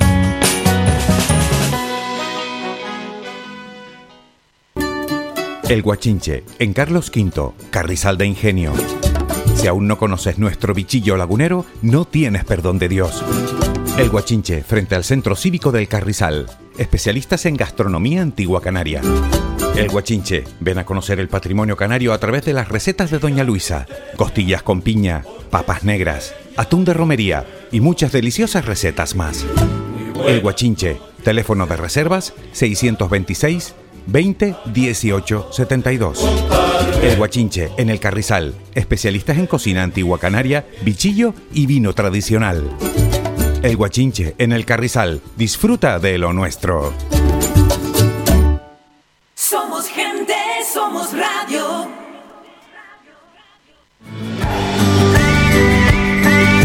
Escuchas Las Mañanas de Faicán con Álvaro Fernández.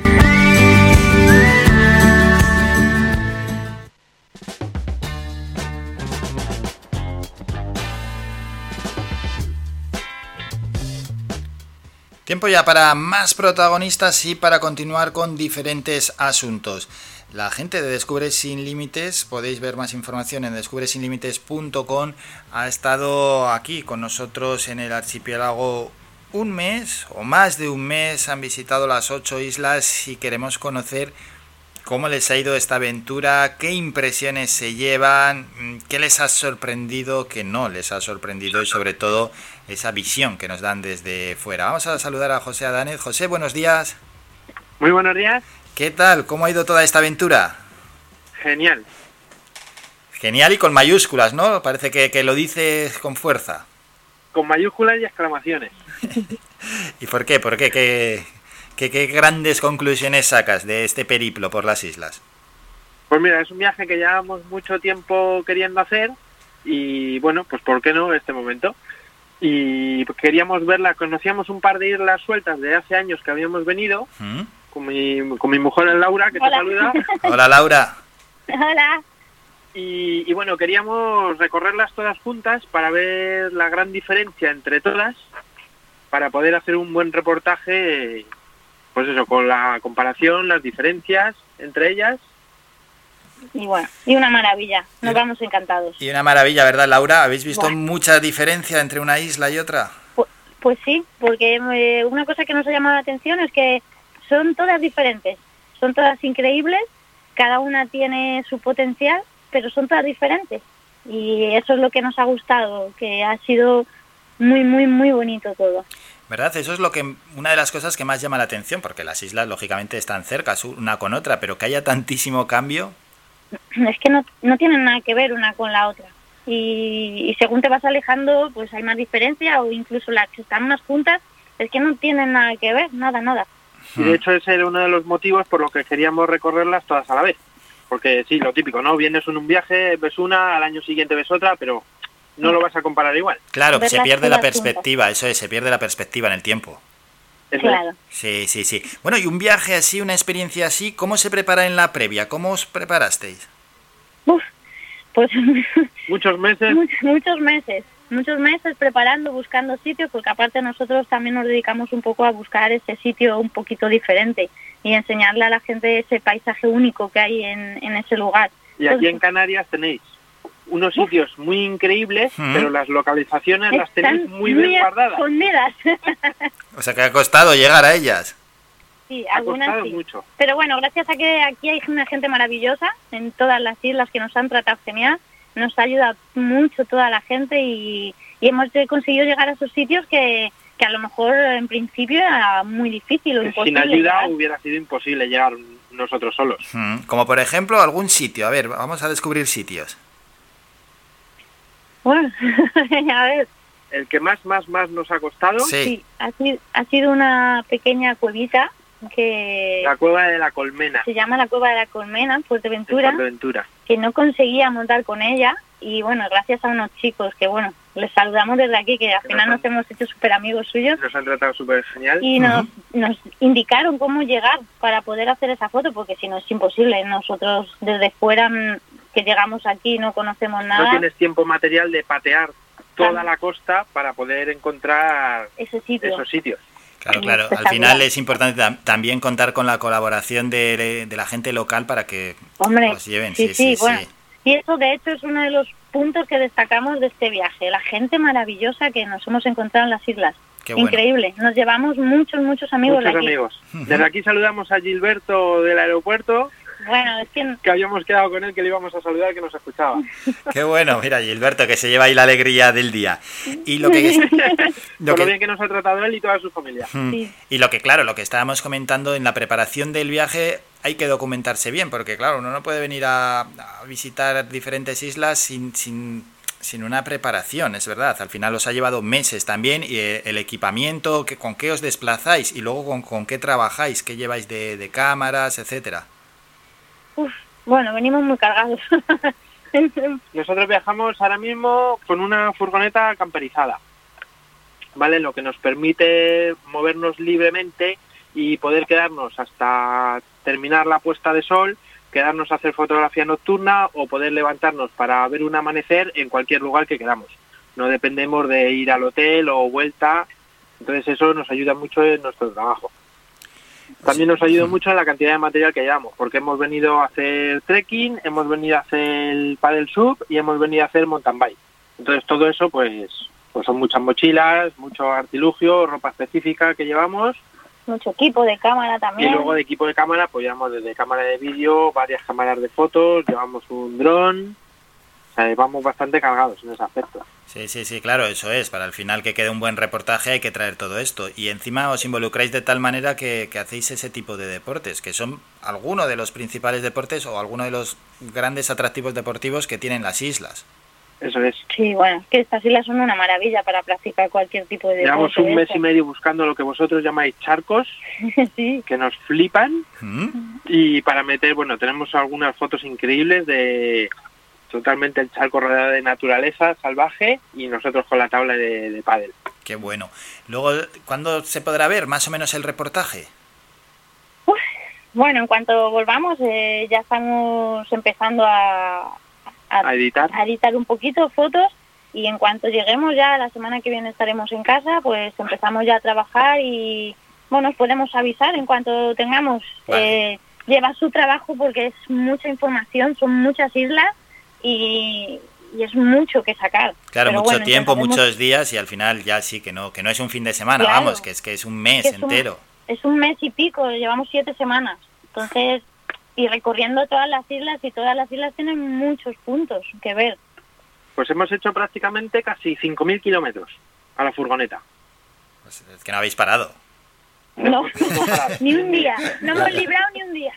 El otro día decíamos, se, no, se acusa ya el cansancio de tantos días, de lunes a domingo, de 7 de la mañana a tantas de la noche con alguna madrugada de por medio, y ya se, se acusa el cansancio de un día tras otro sin parar. Y se Pero llega a perder un poco, vienes- José, se llega a perder un poco la perspectiva, es decir, al final ya cuando llevas ya tantos días y ves algo que sea espectacular, ¿lo vives igual que cuando has llegado? ¿Que, que todo te parece sí, espectacular? Sí. Sí. Sí, sí. Y además, una de las cosas que siempre decimos, con todo lo que hemos viajado, porque via- nosotros viajamos alrededor del mundo, llevamos casi 40 países recorridos. No, más, más. Ya hemos perdido la 40, cuenta. hemos perdido la cuenta. Bueno, ahí, ahí evidentemente acá- nos faltan nos acaban- una barbaridad de cosas que ver, pero bueno, que un poco de perspectiva ya tenemos de más o menos, hemos visto muchas cosas increíbles. Sí. Y lo más bonito de todo esto es que sigues llegando a sitios que te dejan sin aliento.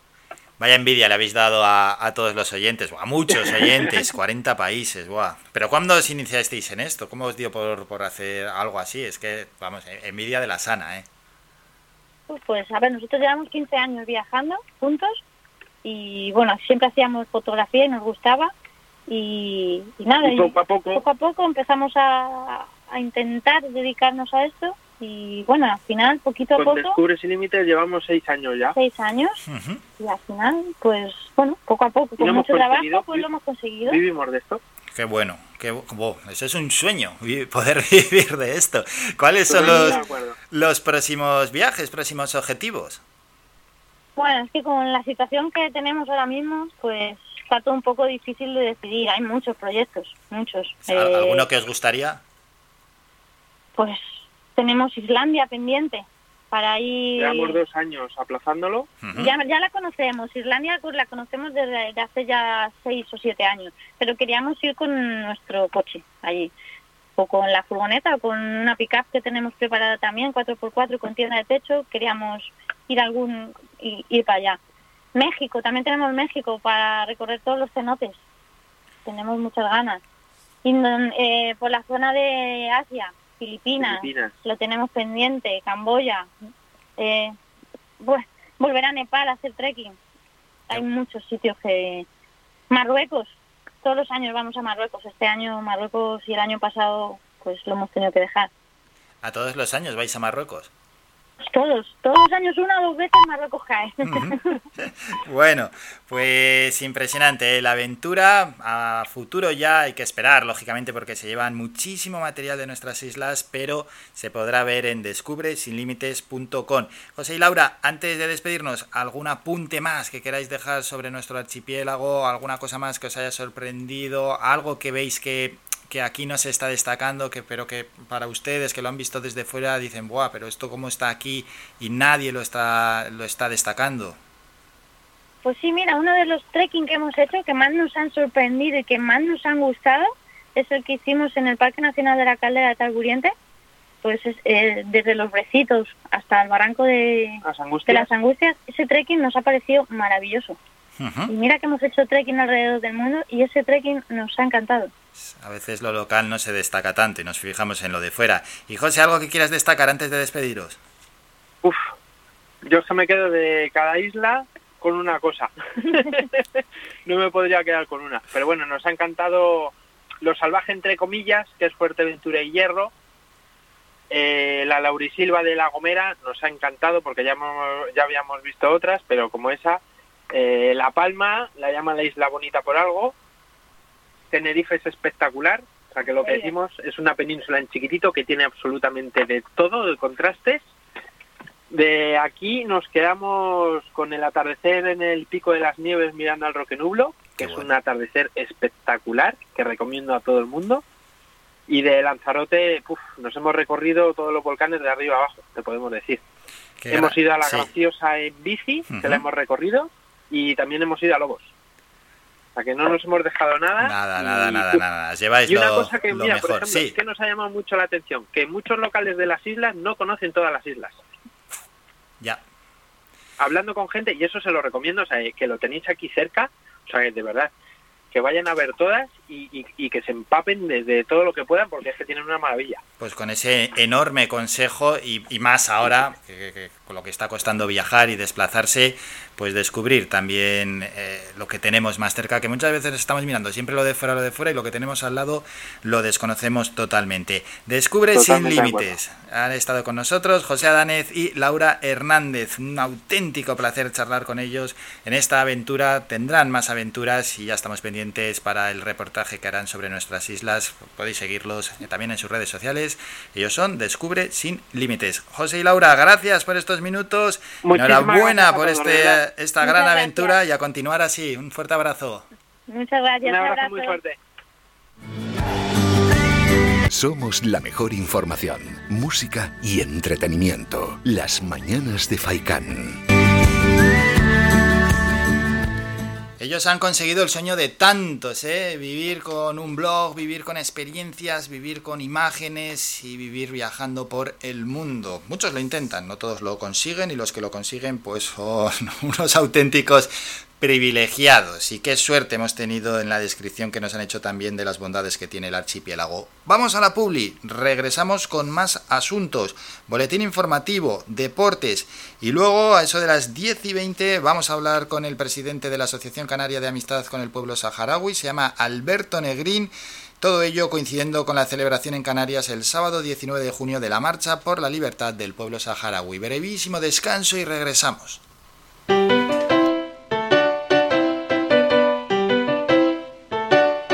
Estás escuchando Faikan Red de emisoras Gran Canaria. Sintonízanos en Las Palmas 91.4. Faikan Red de emisoras. Somos gente, somos radio.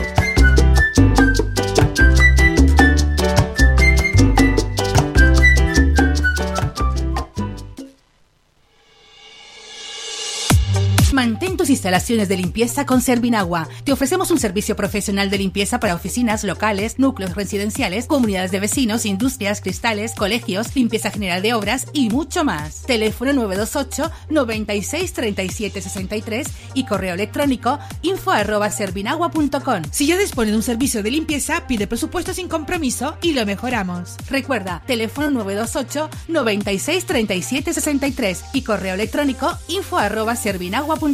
Servinagua 2018 SL, empresa con más de 20 años de experiencia.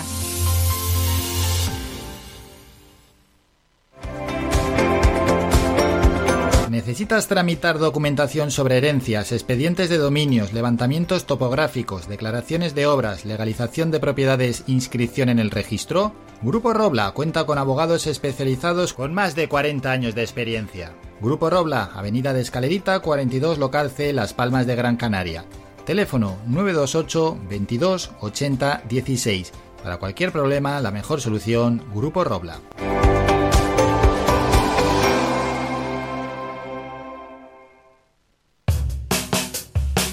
¿Pensando en construir, reparar o renovar? Deja tus proyectos en manos de profesionales. En Ferretería Germán Medina encontrarás todas las opciones para la industria y el hogar, con calidad y variedad, con todo un mundo de cerámicas a tu alcance, con facilidades para pagar. Financia tus compras hasta en 24 meses y sin intereses. Ahora, además, renovar tu baño te sale más barato que nunca. Ven y llévate tu mueble de baño con lavamanos, grifo, espejo y además plato de ducha y mampara por tan solo 395 euros. ¿Te lo puedes creer? Ven ya a Germán Medina y aprovecha nuestra promoción inigualable. Visítanos en vecindario 928 75 0107 y Polígono de Arinaga 928 75 39 54 y en germánmedina.es.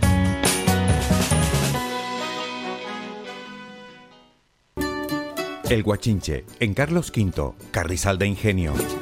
Si aún no conoces nuestro bichillo lagunero, no tienes perdón de Dios. El Guachinche, frente al Centro Cívico del Carrizal. Especialistas en gastronomía antigua canaria.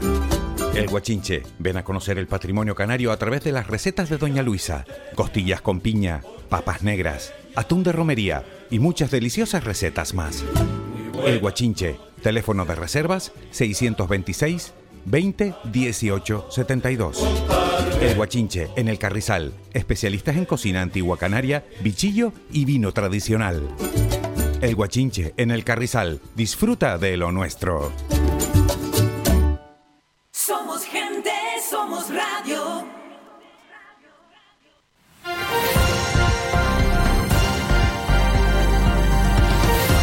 Noticias.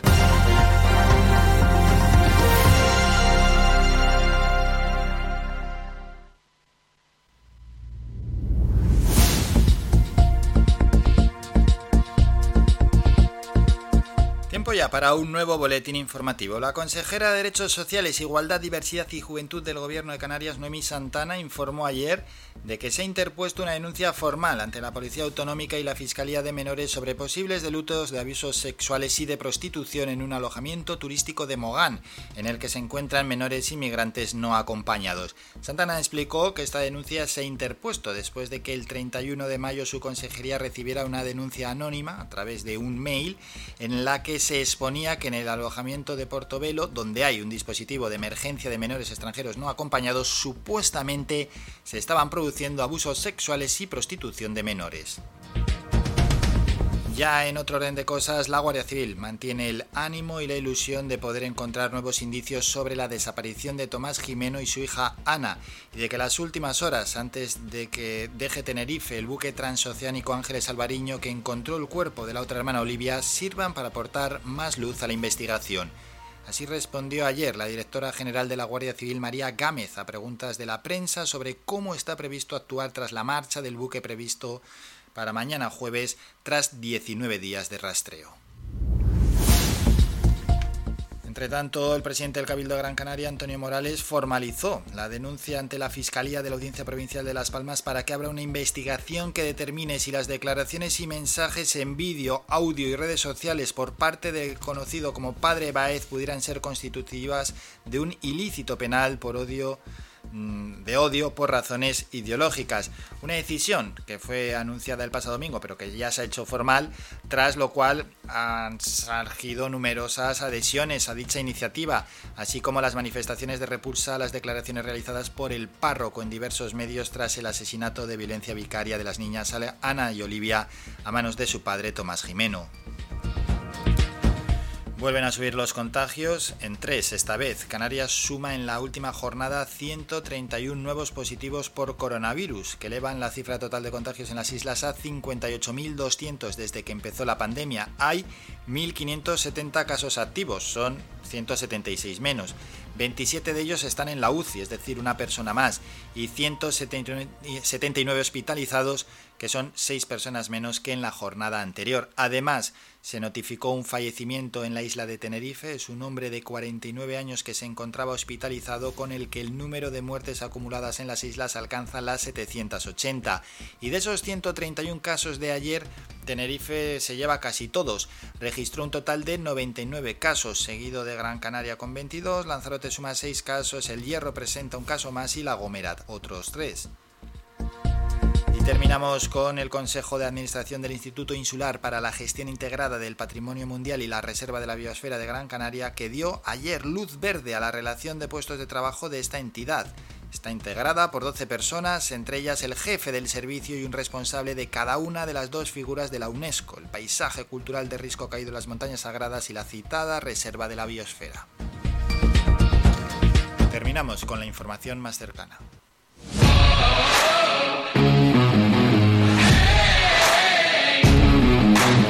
La actualidad deportiva.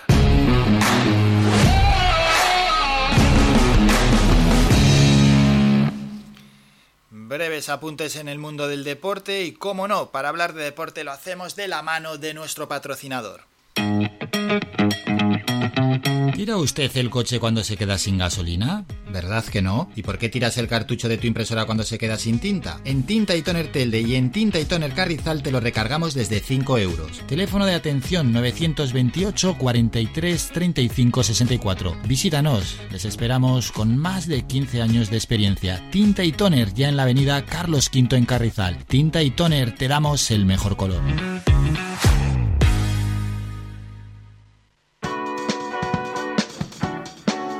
Empezamos hablando de fútbol, partidos ayer en la Eurocopa, Hungría 0, Portugal 3, Francia 1, Alemania 0, en ese último grupo que quedaba por disputarse. En la Copa de Sudamérica, Paraguay 3, en esa Copa América, Paraguay 3, Bolivia 1. Y ya los partidos para hoy son los siguientes. Vamos con la Eurocopa a las 2 de la tarde. se va a jugar el Finlandia-Rusia, a las 5 Turquía-Gales y a las 8 de la tarde Italia-Suiza. Eso en cuanto a los partidos de la Eurocopa para hoy. Dejamos ya el fútbol, vamos al baloncesto, donde ya tenemos el ganador de la Liga Endesa.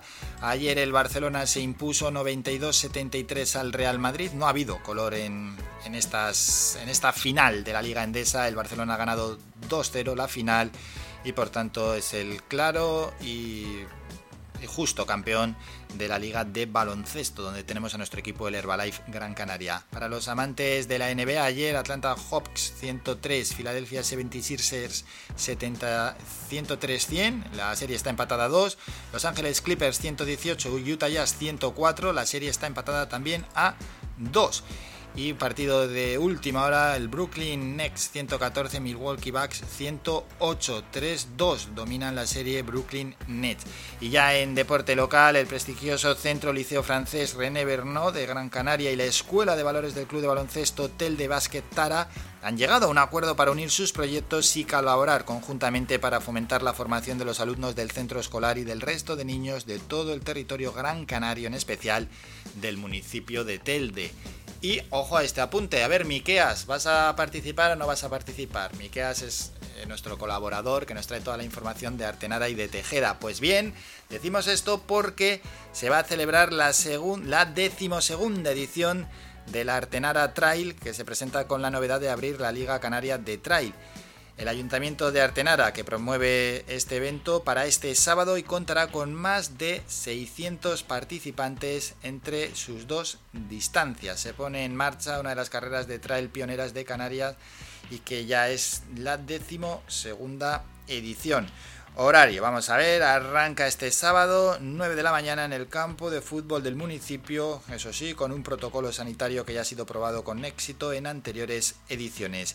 Escenario de lujo, dos carreras, una de 18 kilómetros y otra de 9. Eso sí, carrera dura, que para eso es trail, para eso estamos en la cumbre y siempre, por supuesto, con espectaculares parajes. Hasta aquí la información deportiva. Mi cuenta de ahorros, mi pasta dental, mi guitarra Fender y mi celular. Es el amigo, ¿no? Hombre, Juan Luis Guerra, amigo de esta radio.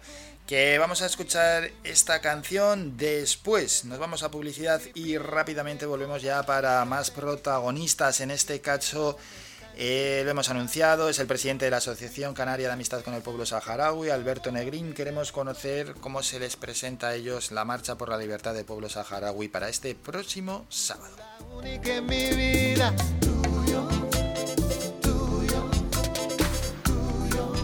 La razón de mis anhelos, tuyo, tuyo, tuyo. El vaivén de mis te quiero, tuyo, tuyo. Todo y más, todo es tuyo, nena. Ajá. Todo es tuyo,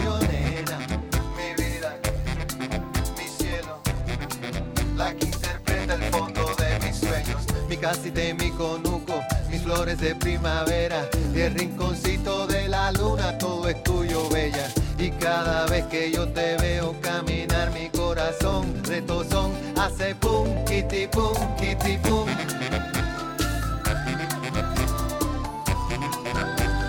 Pum, kitty pum, kitty pum.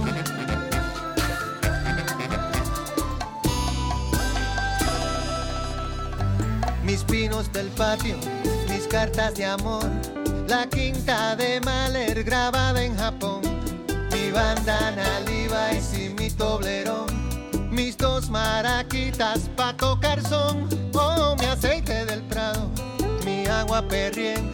Y mi camomila pa' yo hacerme un té, mi almohada, mi sueño, mi despertador, mi fiesta y mi traje, todo lo que tengo es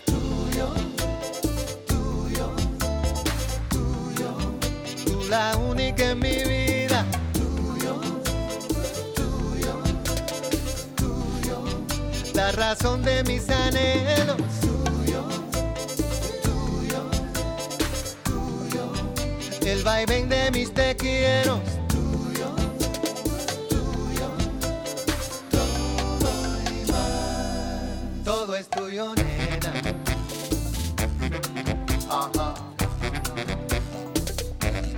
Todo es tuyo, nena. Mi vida, mi cielo, el diccionario enfade, te quiero. Mi corazón de bachata, el do de mi cafetera y el rinconcito de la noche, todo es todo bella. Y cada vez que yo te veo caminar, mi corazón de tozón hace pum, kitty pum, kitty. Pum,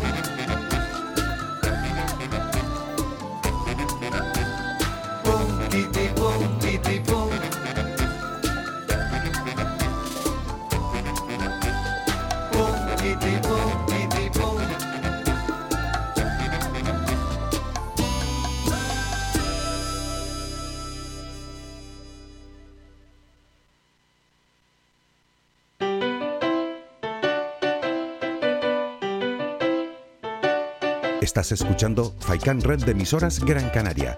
Sintonízanos en Las Palmas 91.4. Faikan Red de emisoras. Somos gente, somos radio.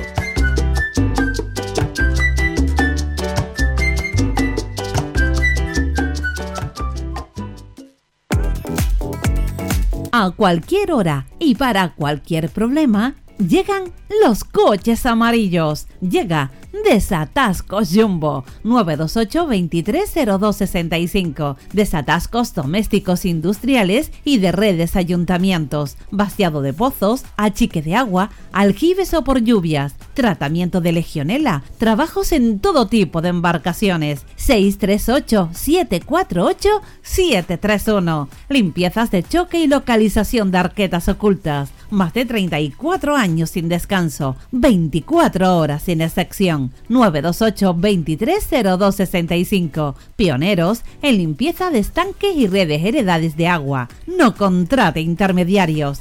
Llámenos directo y ahorre tiempo y dinero. 638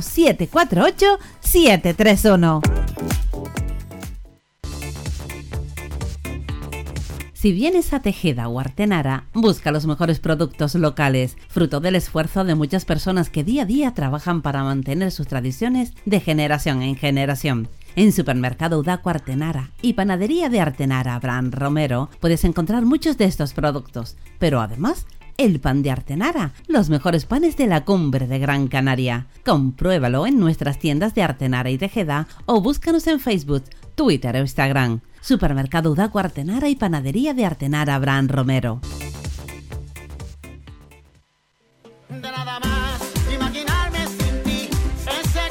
Restaurante Mi Niño abre sus puertas de lunes a viernes de las 7 de la mañana a 6 de la tarde. Le ofrecemos desayunos, menús variados caseros a precios asequibles. Disponemos además amplios salones para cualquier tipo de celebraciones. Infórmate o haga su reserva al 928 700602. Restaurante Mi Niño. Visítanos, estamos en la calle Los Peregrinos, Polígono Industrial El Goro Telde. Parking gratuito y fácil conexión con la autopista Gran Canaria 1. Te esperamos en el restaurante Mi Niño.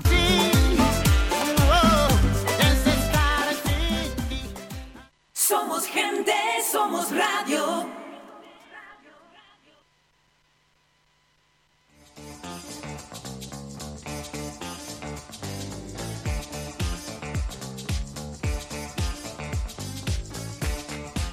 Diez y 20 minutos de la mañana. Vamos a contactar ya con el siguiente protagonista. Él es el presidente de la Asociación Canaria de Amistad con el Pueblo Saharaui, con Alberto Negrín.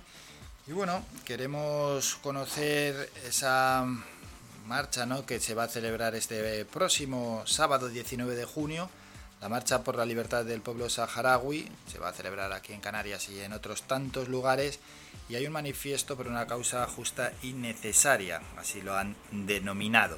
Para hablar de este asunto y de esta problemática, histórica, estamos ya con el propio Alberto Negrín. Alberto, buenos días. Hola, buenos días. Bueno, hemos presentado la marcha. Mm, ¿Cómo valoráis la importancia de la citada Marcha por la Libertad del pueblo saharaui? Bueno, pues la verdad que en todo este tiempo, desde el 20 de mayo, que se lleva subiendo actos, incluso antes, que se ha ido presentando diferentes actos y, y digamos que a nivel de todo, tanto de Canarias como del resto del, vamos, del territorio, pues ha estado teniendo bastante aceptación, repercusión en- en la asistencia y, y, y participación ¿no? del movimiento, digamos, de apoyo al- a, este- a esta causa, a este pueblo saharaui. ¿no? Sí, que ya han puesto su compromiso, ¿no? Encima de la mesa diferentes grupos y asociaciones. Pues sí, bueno, el movimiento de apoyo al pueblo saharaui en España es bastante amplio, ¿no? Y en Canarias pues también. Eh, son más de 300 entidades que pertenecemos a la Coordinadora Estatal de Asociaciones Solidarias con el Sáhara y digamos que estamos eso, prácticamente implantadas en todas las provincias de, de todo, de toda España, ¿no? Incluso también en otros países, ¿no?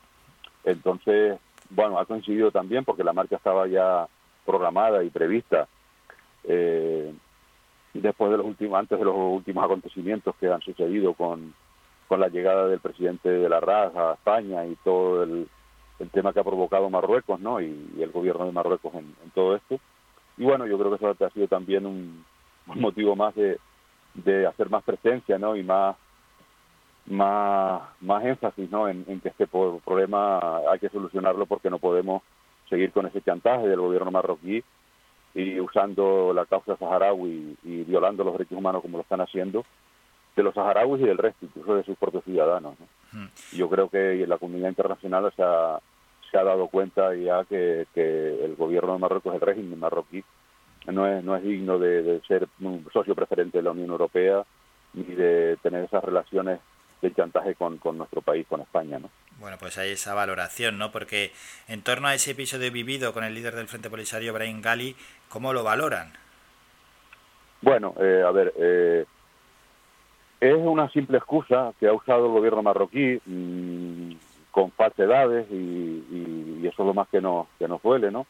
Como español y un poco también la prensa se ha hecho eco de esa parte y no del, no del resto, no, no ha sido objetivos en, en la información en muchos medios. Y bueno, eso pues sí, mm, lo valoramos en esa parte negativa, pero por otro lado, mm, decir que Brahim Gali ha estado aquí de delegado desde de, de- de España muchos años viviendo y no, no, no había, nunca lo habían eh, procesado ni, ni mucho menos, ha sido después de que él tiene el cargo de presidente de la RAS y en este último, tal, que lo han usado como motivo expiatorio ¿no? de, de su problema, eh, porque España no quería reconocer, porque así lo debe hacer, ¿no? el Sáhara como, como parte de Marruecos, sino que eso está en el Consejo de Seguridad del- de, las Naciones Unidas y con un expediente de descolonización inconcluso que, que es donde tiene que resolverse, ¿no? No de inefacto como hizo Trump en sus últimos días de mandato en Estados Unidos, que, que ese reconocimiento, ¿no? Por lo tanto, no mm, mm, solamente fue una mezcla de, de, cuestiones para para para eso mismo, ¿no? Para para usarlo como como prueba para para el eh, como prueba no, como excusa para para ese enfrentamiento con España, porque ya mm, en contacto que había tenido los mm, los diferentes gobiernos, pues ya le habían expresado que no podían reconocer eh, esa soberanía del Sáhara, como Alemania hizo también. Ale- la, eh, sabemos que Alemania unos, unos meses antes habían roto relaciones diplomáticas con, el, con Marruecos y el, el origen, aunque no se dice es ese, que eh, Alemania pues tampoco reconoció, quiso reconocer eh, el territorio del Sáhara como parte de Marruecos, ¿no? Pero ¿y la posición del gobierno español, Ale, ¿qué le parece? En este caso, Bueno, la- Alberto, la, y luego, posición de los pero, gobiernos hasta el momento... pero luego y también sido, introducir a, a Brahim Gali en nuestro país, que se hizo de la manera que se hizo, quizás con, no con la documentación adecuada y un poco por la puerta de Bueno, atrás en que- que hospital de Logroño. Eso, todo eso de la documentación inadecuada y todo eso, Hmm. eh, pues no, es- no es totalmente cierto. ¿Por qué no Eh, él entró con su pasaporte diplomático, con una entidad, y por supuesto no falsa ni mucho menos. Ujú. Y es cierto que en el hospital, como hacen pues numerosas autoridades, numerosos famosos, etcétera, etcétera, sí se, se, se- se ocultó la identidad por temas de seguridad. Y fue una recomendación del Ministerio del Interior y de la Policía. Eso lo usaron como que entró eh, desde ya en el país con identidad falsa y no y no, es para nada cierto. Y, eso está constatado y, por eso eh, intentaron procesarlo y no, no, no tuvo motivos porque no lo fue. ¿no? Entonces, eso es lo que yo me refería antes de esa información que los medios no contrastan.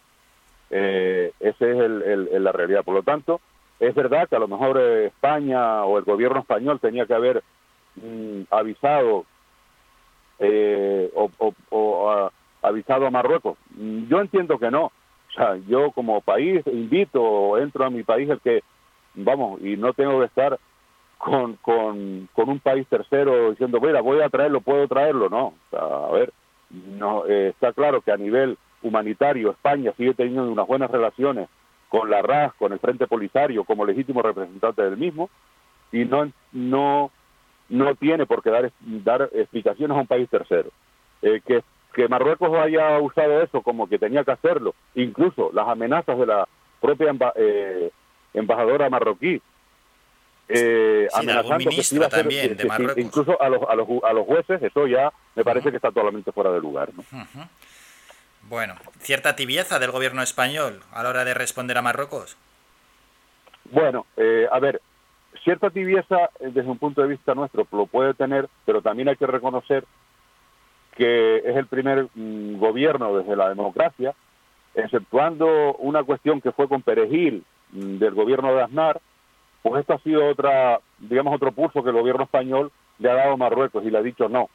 El problema del Sahara se resuelve en las Naciones Unidas y no puede ser una, una cuestión inefacto de, de decir no, vamos a reconocer el Sahara como territorio marroquí. Hmm, Sí, pero bueno, es que Eh, este es- pulso era mucho más duro que lo Pues de sí, Perejil. la Lo verdad de es que Perejil sí. al final un islote Y, donde y, a- fueron y cuatro a- y personas. por eso digo que agradecemos al gobierno español y a su presidente, desde todo el movimiento de apoyo solidario al, al- al pueblo saharaui, pues ese, esa firmeza en cuanto a- al tema del mandar todo eso por Ceuta, todos los, todos los pobres menores y esto, to- todo esto creo que ha provocado, ha destapado un poco el nerviosismo que tenía el gobierno marroquí y sigue teniéndolo. O sea, ahora mismo estamos pendientes de que salga la sentencia del Tribunal de Justicia Europeo en cuanto a los acuerdos con Marruecos en eh, comerciales y todo apunta que va a salir favorable a lo que el Frente Polisario tiene ha reclamado, ¿no? De que el territorio del Sáhara no no tiene que Marruecos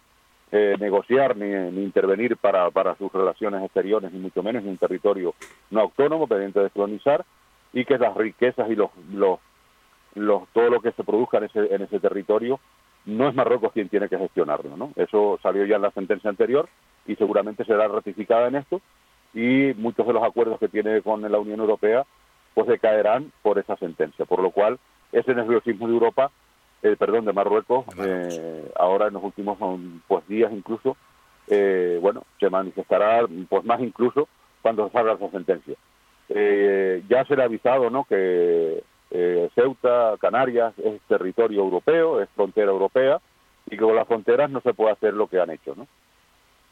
Pues no, la verdad es que fue una auténtica vergüenza y deshumano lo que hicieron en esa, en esa, en las dos, en las dos fronteras, además, tanto Bueno, la que eh, tienen en eso Ceuta destapa- como, la que tenemos que nosotros, nosotros- con ellos. Perdón. Igual que la que tenemos nosotros con ellos. Exactamente. o Porque sea, es que igual, encima o sea, tenemos subcontratada, la seguridad. A ellos se les da un dinero para que Sí. haya cierta seguridad en las fronteras y ya vimos lo que Claro, hicieron y lo el- que el están no haciendo. el, el dinero que se le da y los millones que se le da desde la Unión Europea y de España y las ayudas que se le siguen dando no es para que abran los gendarmes marroquíes las puertas de, de las vallas, ¿no? Todo lo Como contrario. hicieron en Ceuta. Y tampoco es que negocien y, y dejen pa- venir pateras, eh, porque también es otra cuestión que a veces desde la prensa no se, no se especifica bien y no se detalla. La, la, todas las pateras y cayucos, la mayoría, que estuvieron en esta última oleada que llegó a Canarias, no salían de Marruecos, salían de las costas del Sáhara Occidental, que no es Marruecos, es un, es un territorio no autónomo pendiente de colonizar. Marruecos no tiene la soberanía, se lo ocupa, pero no tiene la soberanía, y a veces los medios no puntualizan Ya. esas cuestiones que para nosotros es importante. Sí, sí, sí, sí. Pues está claro que sí. Y bueno, eh, puede, podía haberlo hecho perfectamente aquí en Canarias, como lo hizo anteriormente, eh, y lo podrá volver a hacer. Eh, pero bueno, yo creo que yo ha tomado nota también el gobierno marroquí y yo creo que eh, ha quedado bastante en evidencia con toda la comunidad internacional y la violación que hace con los propios súbditos, como así eh, lo son, no son mm, eh, habitantes o, ciudadanos marroquíes, son súbditos del, del rey, eh, digamos ya de pasado en cuanto a, a su a su sistema monárquico y, y esa que llaman democracia marroquí, que poco eh, poco hay de ello y de realidad. Eh, bueno, pues todo eso yo creo que ha salido a la luz y lo que nosotros veníamos denunciando de la violación de derechos humanos a la población saharaui de las zonas ocupadas del Sahara Occidental se sigue produciendo eh, y si son capaces de usar a su población, a su propia población, cuanto más a la población mm, que está luchando por esa libertad en, la- en el Sahara Occidental ocupado. ¿no? Pues ahí estuvieron las imágenes, a esa población y a menores incluso. Volviendo a la, a la marcha, porque también hay que poner una fecha, ¿cómo se va a celebrar? ¿Qué horarios tenemos? Etcétera. Pues bueno, eh, tenemos bastantes actos en ya ahora para el día 19 va, pues va a concluir. Aquí en Canarias tenemos bastante, eh, pues en Tenerife tenemos una manifestación a las 12 del día desde la Parque de la Granja hasta la subdelegación del gobierno. En Gran Canaria saldrá desde la Plaza Corón una, un- un- una marcha hasta, hasta la subdelegación del gobierno. En Fuerteventura habrán también actos, en La Palma, en La Gomera. O sea, tendremos un montón de actos a lo largo del fin de semana que será aquí en Canarias pues ya la conclusión y finalización ya por fin de esta marcha por la libertad del pueblo saharaui y en Madrid pues tenemos también una concentración el sábado un evento por la tarde de artistas solidarios que cerrarán pues mm, digamos los actos también de la marcha no Eh, por lo cual estamos bastante bueno contentos con la respuesta del movimiento digamos de toda la población canaria en este caso y- el resto del territorio a esta causa que, que es justa y que, bueno, queremos decir basta ya y que el pueblo saharaui pueda tener muy pronto ese ansiado referéndum de autodeterminación. ¿Y a futuro tenéis planificados ya más pasos? ¿O próximas Pues bueno, actividades? eh, ahora mismo, ahora mismo no, este, de- de- seguiremos pues trabajando ¿no? en la defensa de los derechos humanos. Ah, vamos a lanzar una campaña después de, de esto también sobre el tema de los derechos humanos en el Sahara Occidental ocupado. Y siempre estaremos haciendo acciones y, mo- y moviéndonos en cuanto a visibilizar lo que Marruecos a veces quiere tapar. Eh, sepamos- también hay que decir que el alto el fuego eh, ya no existe, hay una guerra que Marruecos quiere, quiere tapar también y por otro lado eh, se siguen violando los derechos humanos en el Sahara ocupado, que tenemos que visualizarlo porque, eh, dicho sea de paso, muy poca prensa o prácticamente ninguna dejan eh, eh, ir a ver lo que está pasando en el Sahara Occidental. Me refiero a las ciudades de Layún, Dakhla, etcétera, ¿no? Pues sí, la información que llega desde allí es con cuentagotas y que con el paso del tiempo los medios de comunicación ya pues se están poniendo el foco en otros lugares, la verdad es que sí. Sí, exactamente. Alberto Negrín, el presidente de la Asociación Canaria de Amistad con el Pues Pueblo nada, Saharaui, nos nos ha atendido con muchísimo de detalle. prensa ahora a las 11 aquí en Sí. Y nada, muchas gracias por, por estos Gracias minutos, ustedes, que pase un gran día.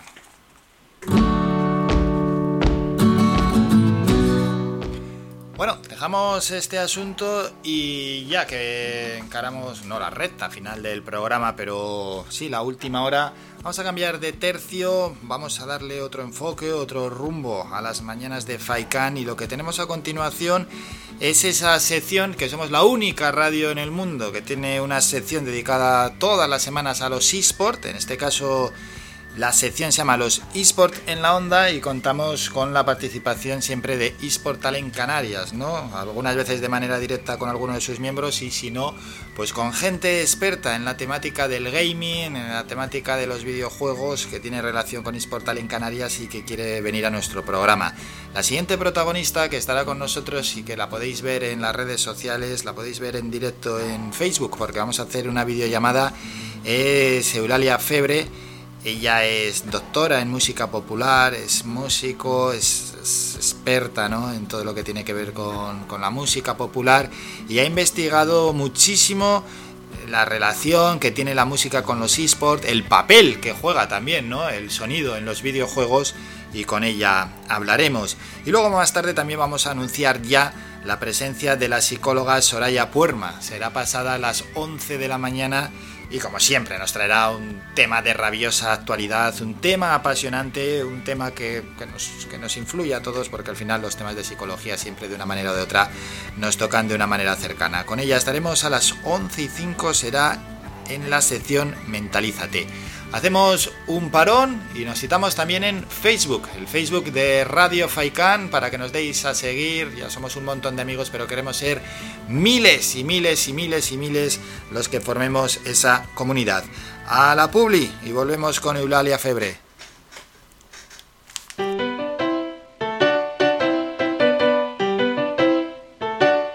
Estás escuchando Faikan Red de emisoras Gran Canaria. Sintonízanos en Las Palmas 91.4. Faikan Red de emisoras. Somos gente. Somos radio.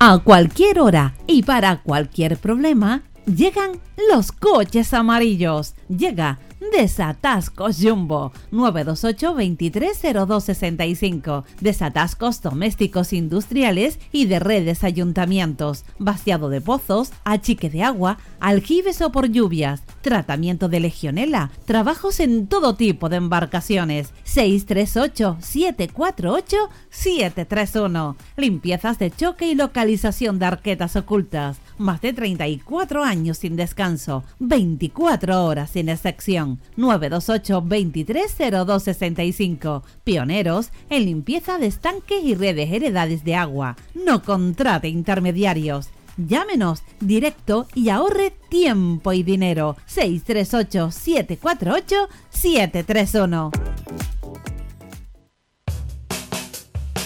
¿Pensando en construir, reparar o renovar? Deja tus proyectos en manos de profesionales. En Ferretería Germán Medina encontrarás todas las opciones para la industria y el hogar, con calidad y variedad, con todo un mundo de cerámicas a tu alcance, con facilidades para pagar. Financia tus compras hasta en 24 meses y sin intereses. Ahora, además, renovar tu baño te sale más barato que nunca. Ven y llévate tu mueble de baño con lavamanos, grifo, espejo y además plato de ducha y mampara por tan solo 395 euros. ¿Te lo puedes creer? Ven ya a Germán Medina y aprovecha nuestra promoción inigualable. Visítanos en vecindario 928 75 0107 y Polígono Darinaga 928 75 39 54 y en germánmedina.es. Somos gente, somos radio.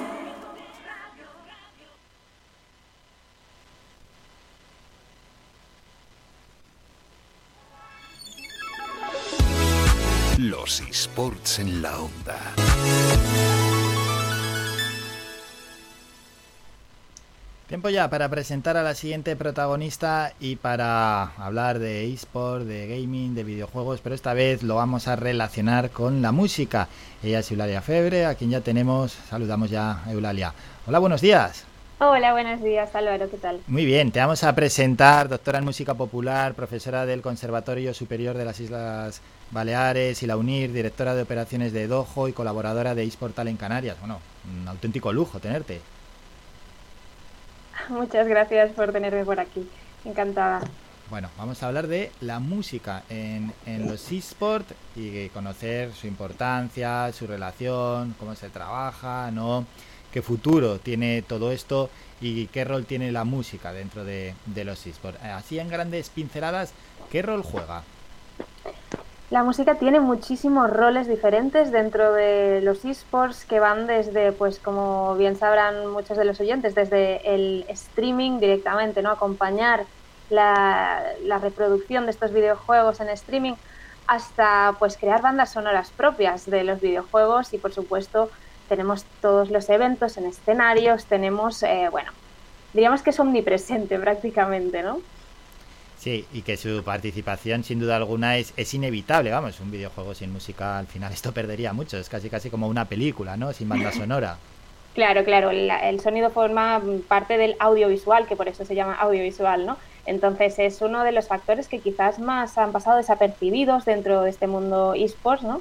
Sí que ha habido mucho énfasis en pues todo lo que es eh, diseño de personajes, ha habido mucho énfasis en jugabilidad, eh, pero el, esta parte sonora como que es verdad que ha quedado un poco relegada, pero como suele pasar, ¿no? A veces, eh, por supuesto, desde la musicología, la ludomusicología poco a poco se va insiriendo y ahora ya existe una grandísima comunidad que se dedica a ello.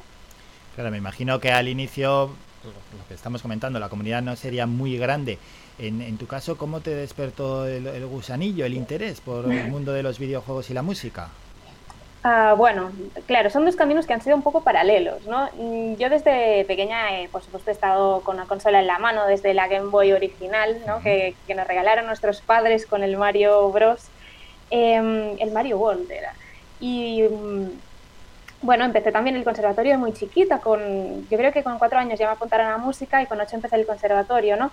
Entonces como que fue por caminos paralelos y yo iba haciendo una cosa y la otra, pero no los estaba ligando nunca hasta que después de acabar mi doctorado, de hecho, eh, vi muy claro, vi muy claro que realmente los, ah, o sea, lo que estaba mirando en mi tesis también se- era aplicable a, a los esports, porque al final eh, yo estoy trabajando eh, siempre en popular music, ¿no? En música popular y sobre todo en la parte emocional, cognitiva. Entonces, bueno, diríamos que, que fue como que de repente me di cuenta de que había dos mundos que estaba manejando y no los había mezclado en algún momento, ¿no? Claro, claro, claro. Y qué mejor, ¿no? Que dos mundos encima que manejas, por los que tienes pasión. Al final esto tiene que salir, por lo que se tiene pasión. Si encima se une, es raro que no salga bien. Bueno, quiero pensar eso, quiero pensar eso. La verdad es que además, eh, bueno, el, el momento lo ha propiciado, ¿no? Con este auge de los esports al final, eh, toda la comunidad que, que se dedica especialmente, por ejemplo, a la música y el cine, a la música y el audiovisual, diríamos, eh, de una forma mucho más concreta, pues como que ha ido entrando en este campo y claro, también ha propiciado mucho, muchos caminos para otras personas que no veníamos directamente desde ahí, ¿no? que veníamos más pues eso, de la emoción, de la cognición, de otros elementos musicales. Entonces has comentado, ¿no? Esa Game Boy con el Mario, cómo ha evolucionado todo desde esos inicios, eh, la música, ¿no? En los videojuegos hasta llegar al momento actual. Bueno, es que hemos pasado de realmente de los 8 bits a grabaciones de estudio que son exactamente iguales que las de una película, ¿no? Es verdad, como les digo a mis alumnos muchas veces, que, que hay una evolución que es esencialmente tecnológica, entonces eh, depende mucho de cómo ha evolucionado o cómo han ido apareciendo posibilidades tecnológicas escuchar la música. Pero si recordáis desde ese primer punk, que eran solo pues pitidos, realmente que eran solamente ondas muy simples, hasta cualquier juego que haya salido ahora, pues eh, es obvio, ¿no? Eh, la, la capacidad de almacenaje por una, por una parte es esencial, pero también eh, el desarrollo de técnicas de estudio, el desarrollo de, de nuevas, diríamos, herramientas que posibilitan esta inserción muy, muy detallada dentro de los juegos. En todos estos años y en toda esta investigación, ¿qué es lo que más te ha sorprendido? Lo que más me ha sorprendido realmente, que era en verdad una de mis hipótesis, ¿no? Una de mis hipótesis siempre ha sido, eh, bueno, como sabemos los musicólogos, la música es social, no es un, solo un fenómeno estético, la, la música se mueve en términos de socialización de las personas, ¿no? Y sí que es verdad que, que siempre había pensado pues que, que ese era el rol central, pero no me imaginaba hasta empezar a trabajar en esto que realmente tenía este poder, ¿no? Este, esta capacidad de unión de una comunidad que es enorme alrededor del mundo y que tiene tantos, tantos fans, diríamos, para poner un ejemplo, ¿no? Eh, que de hecho voy a hablar de esto eh, en un congreso pronto. Eh, en el League of Legends, cuando sabemos que cuando hay un, un, mejor de mejor de tres, que si hay el, si está un quinto partido y suena ese Silver Scrapes, todos sabemos a qué vamos, ¿no? Entonces estas señales sonoras, esta codificación me parecen maravillosas. Qué bueno, qué bueno todo esto en lo que has comentado, que es un, un universo cada vez más grande. Efectivamente, efectivamente, cada vez se va expandiendo más y de hecho eh, es esto, es que se, ha llegado a ser transversal, ¿no? Incluso, no solo es que haya música en los videojuegos, sino es lo que yo llamo, eh, bueno, se llama normalmente la música in-game, ¿no? La que está inserida en el juego, o sea, en la calidad que sea. Yo siempre hablo ahora de la música around game, alrededor del juego, porque es que se expande, se expande hacia todas las direcciones y a veces, a veces el enlace incluso es casi, diríamos que, que no te diría circunstancial, pero realmente es, es bastante mm, amplio o lejano, ¿no? Desde el videojuego hasta lo que se desarrolla gracias al videojuego. El típico caso de, de este streamer que hace música de looping, ¿no? Orthopilot, por ejemplo, que ha acabado siendo un icono de, del mundo gaming, pero este chico no juega. Entonces fue porque a través de Ibai, por ejemplo, le dio mucho bombo, entonces como que se ha creado un enlace. Entonces esto nos hace ver realmente el potencial de, de los esports para llegar a, a, cualquier campo hoy en día. Luego quería preguntarte también por los que trabajáis ¿no? en el mundo de la música dentro de los esports, ¿cuál es el día a día y cómo es el trabajo? ¿no? ¿Cómo se desarrolla? ¿Qué es lo que hay que hacer? Uf, eh, claro, depende mucho de qué trabajo estemos hablando, ¿no? El mío como es académico, pues eh, es diferente del que sería, por ejemplo, una persona que sea de producción musical eh, en una empresa. hablando con, con personas de Riot Games, pues me decían, claro, eh, siempre es pensar más allá, intentar prever cuáles serán las tendencias, intentar eh, construir piezas específicas, pensar que si sale un nuevo personaje le tienes que poner su propio tema. O sea, siempre estar pensando en no solo, o sea, todo lo que sale en pantalla tiene que ir acompañado de un sonido. Entonces, ese es un tipo de trabajo. Y por supuesto, ahí los, están los compositores, los productores, hay mm, todas las tareas del mundo. En mi caso, sobre todo, es estar muy atenta y, y curiosear mucho. O sea, mi trabajo, yo digo que la musicología es un poco el Indiana Jones de la música, ¿no? Estamos siempre buscando ahí eh, el significado de las cosas por detrás, entonces mi trabajo se centra sobre todo en, en explorar más allá de lo que veo, o lo, en este caso lo que oigo. Eh, es más académico. Es más académico, bueno. Bueno, bueno, bueno. Pero en cualquier caso tiene que haber una formación grande, ¿no? Para poder hacer todo esto. Claro, sí, sí, sí, sí. Para cada una de estas tareas hay una formación, obviamente.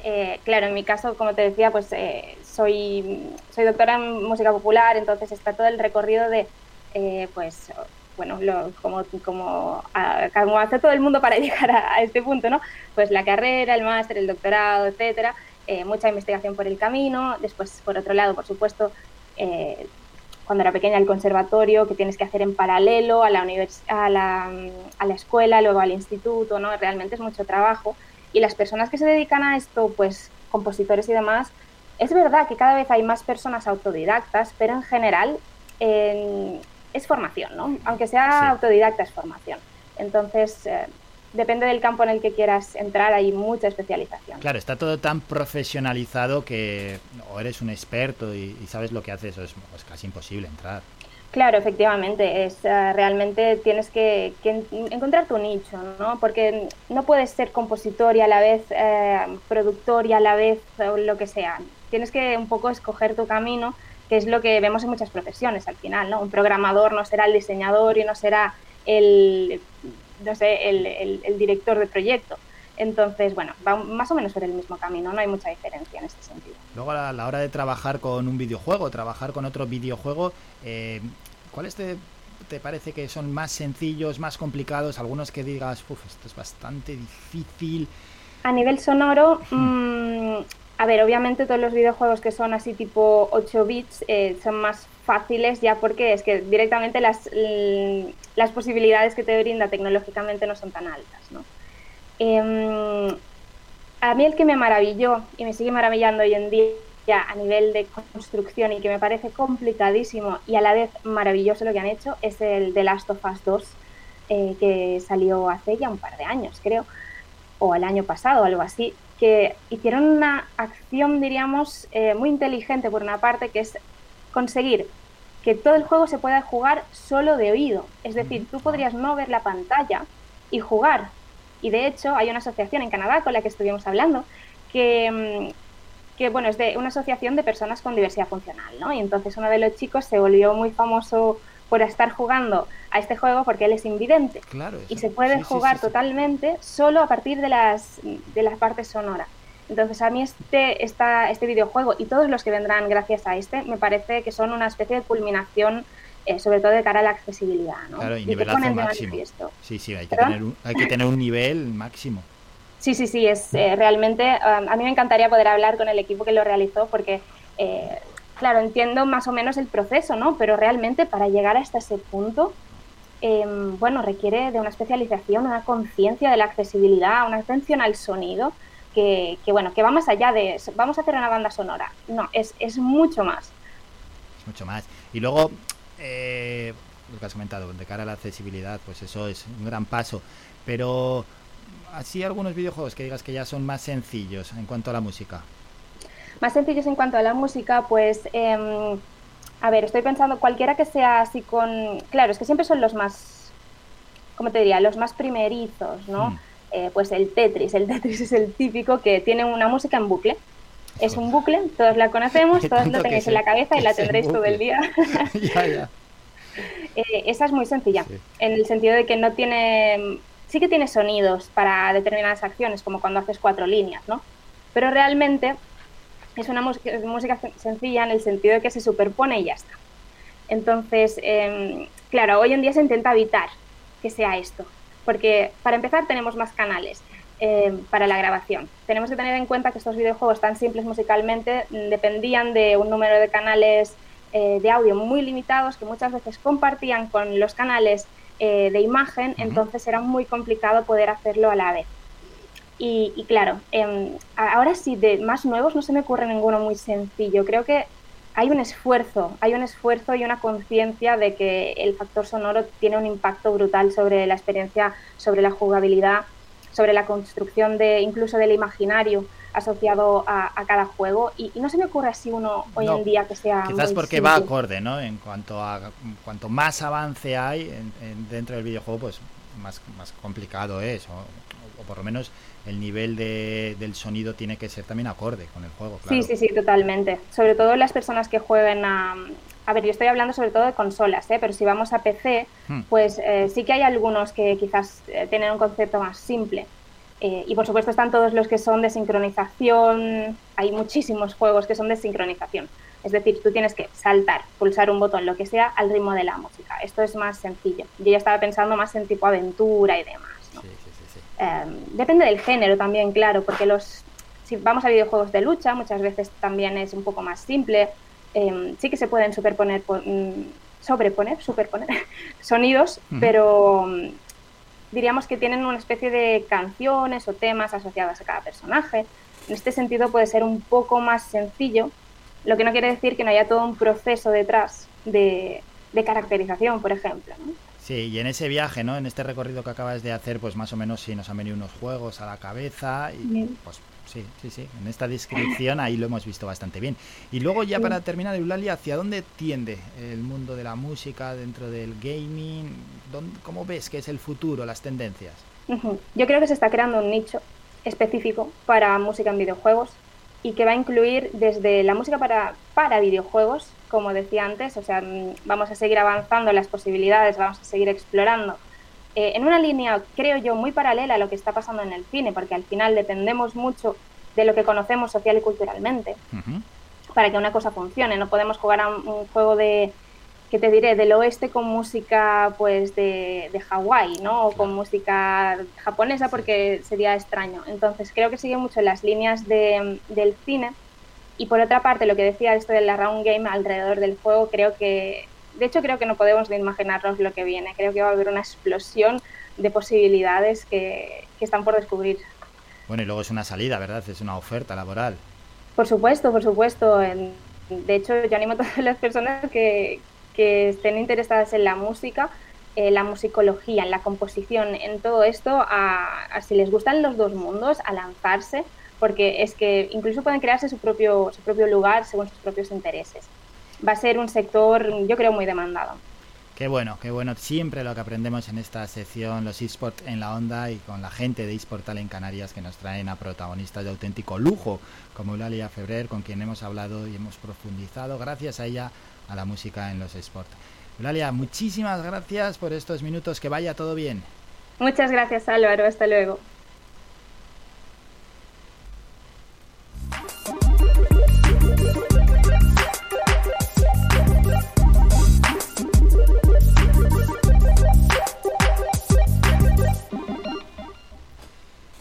Los eSports en la onda, ¿eh? Y la doctora en música popular, profesora del Conservatorio Superior de las Islas Baleares y la UNIR y directora de operaciones de Dojo y colabora de eSportal en Canarias, ha estado aquí con nosotros. Lo habéis podido seguir en Facebook y el que no, pues el que quiere además ponerle cara a Eulalia lo puede hacer porque ya queda subido ¿eh? en nuestra red social y lo que no nos cansamos de recordar es que nos podéis seguir en nuestras redes sociales en Twitter, en Instagram, en Facebook y así estáis al tanto de tantas y tantas novedades y por supuesto os avisan, ¿no? Las redes sociales cuando vamos a hacer algún tipo de acción. Hoy tenemos unas cuantas de entrar en directo. La radio audiovisual, la radio más total que puede existir, también ya con imagen. Hemos estado previamente con Iván Tardón y ahora nos ha tocado con Eulalia Febrer. Y en breve hablaremos con Soraya Puerma, nuestra psicóloga. Nos toca hacer un descanso, nos vamos a ir a publicidad y luego ya continuamos con más y más asuntos en la recta final de este programa, Las Mañanas de Faikan.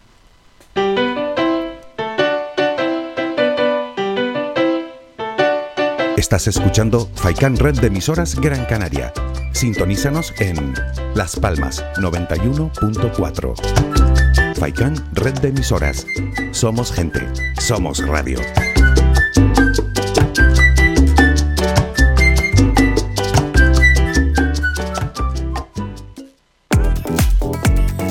A cualquier hora y para cualquier problema, llegan los coches amarillos. Llega Desatascos Jumbo 928 230265 Desatascos domésticos industriales y de redes ayuntamientos. Vaciado de pozos, achique de agua, aljibes o por lluvias. Tratamiento de legionela. Trabajos en todo tipo de embarcaciones. 638 748 731 Limpiezas de choque y localización de arquetas ocultas. Más de 34 años sin descanso. 24 horas sin excepción. 928 230265 Pioneros en limpieza de estanques y redes heredades de agua. No contrate intermediarios. Llámenos directo y ahorre tiempo y dinero. 638 748 731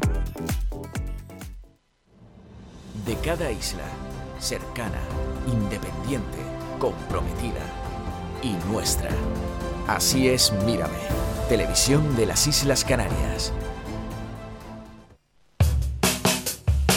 ¿Pensando en construir, reparar o renovar? Deja tus proyectos en manos de profesionales. En Ferretería Germán Medina encontrarás todas las opciones para la industria y el hogar, con calidad y variedad, con todo un mundo de cerámicas a tu alcance, con facilidades para pagar. Financia tus compras hasta en 24 meses y sin intereses. Ahora, además, renovar tu baño te sale más barato que nunca. Ven y llévate tu mueble de baño con lavamanos, grifo, espejo y además plato de ducha y mampara por tan solo 395 euros. ¿Te lo puedes creer? Ven ya a Germán Medina y aprovecha nuestra promoción inigualable. Visítanos en vecindario 928 75 0107 y Polígono Darinaga 928 75 39 54 y en germánmedina.es.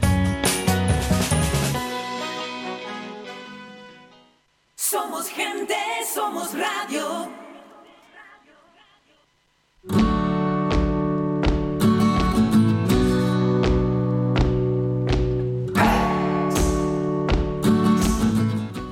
Vamos a recordar también, aparte que nos podéis seguir en internet, en todas nuestras redes sociales y descargar la app en Play Store y en Apple Store. En los diales, la 104.2 FM para Las Palmas de Gran Canaria, Tel de Mogán, Más Palomas, Santa Brígida, San Mateo, Teror, Valsequillo, Ingenio Güimes y Vecindario, la 91.4 para Las Palmas de Gran Canaria, 95.2 Artenara, 94.5 para Más Palomas, 100.4 para Tunte y la 91.6 para Recife en Lanzarote.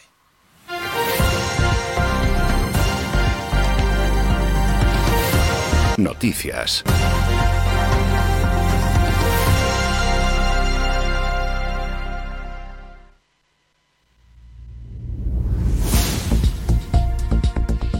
Once de la mañana y tiempo ya para un nuevo boletín informativo. La consejera de Derechos Sociales, Igualdad, Diversidad y Juventud del Gobierno de Canarias, Noemí Santana, informó ayer de que se ha interpuesto una denuncia formal ante la Policía Autonómica y la Fiscalía de Menores sobre posibles delitos de abusos sexuales y de prostitución en un alojamiento turístico de Mogán en el que se encuentran menores inmigrantes no acompañados.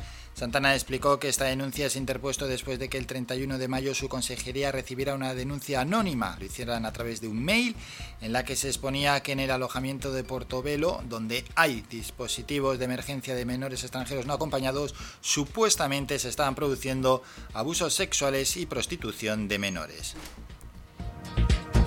Ya en otro orden de cosas, la Guardia Civil mantiene el ánimo y la ilusión de poder encontrar nuevos indicios sobre la desaparición de Tomás Jimeno y su hija Ana, y de que las últimas horas, antes de que deje Tenerife en buque, el buque transoceánico Ángeles Alvariño, que encontró el cuerpo de la otra hermana Olivia, sirvan para aportar más luz a la investigación.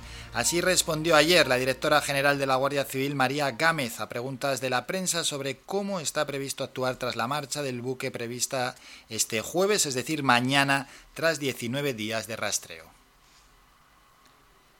Entre tanto, el presidente del Cabildo de Gran Canaria, Antonio Morales, formalizó la denuncia ante la Fiscalía de la Audiencia Provincial de Las Palmas para que abra una investigación que determine si las declaraciones y mensajes en vídeo, audio y redes sociales por parte del conocido como Padre Baez pudieran ser constitutivas de un ilícito penal de odio por razones ideológicas.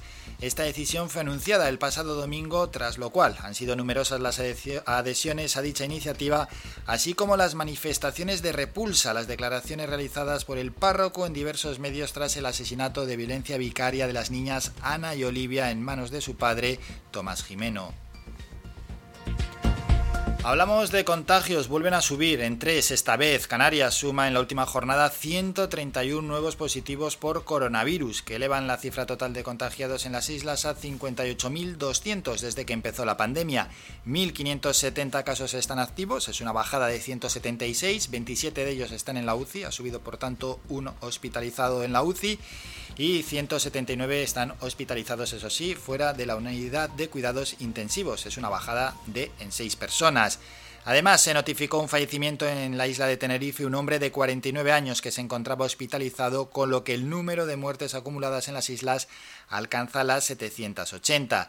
Y de esos 131 casos de ayer, Tenerife registró un total de 99 casos nuevos, seguido de Gran Canaria con 22, Lanzarote 6, La Gomera 3 y El Hierro un caso.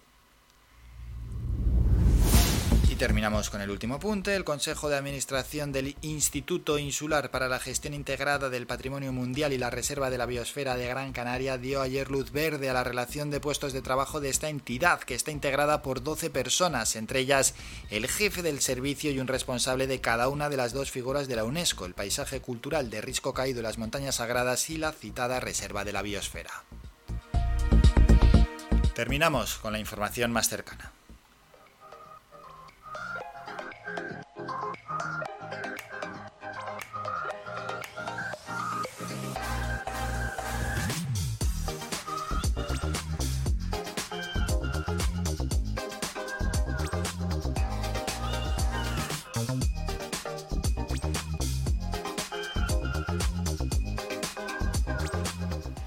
Leo que dice Pedro Sánchez, pronto vamos a abandonar las mascarillas en la calle.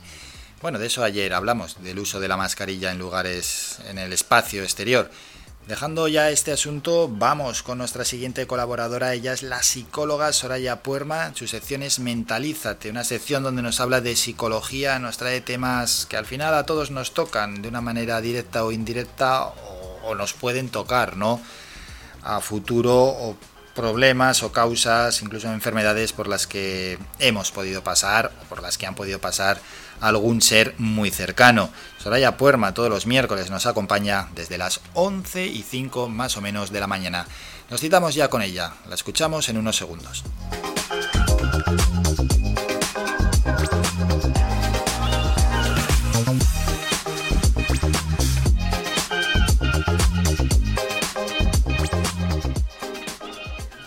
Antes de ingresar.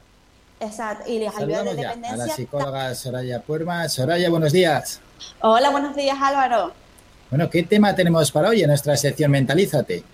Bueno, tenemos un tema muy común en nuestra sociedad que es el síndrome del cuidador. Así es, es muy común este síndrome del cuidador, pero bueno, antes de nada habrá que explicar qué es, qué definición se puede dar para todos aquellos que les pilla por sorpresa el síndrome del cuidador. Bueno, son personas que tienden a cuidar a personas dependientes y normalmente eh, son tipo de personas que, que no trabajan o que se han dedicado toda su vida a cuidar a familiares, pareja, hijos. Eh, luego, a, día de hoy, también tenemos que tener en cuenta el síndrome del cuidador, eh, sobre todo aquellas personas que se dedican a la atención, aunque sea algo a nivel laboral, las personas que están dedicadas por y para el cuidado de los demás, sobre todo personas mayores que tengan Alzheimer, Parkinson, que tengan que ir a sus casas a ciertos cuidados, suele aparecer también este síndrome. ¿Cómo llega uno a tener este síndrome del cuidador?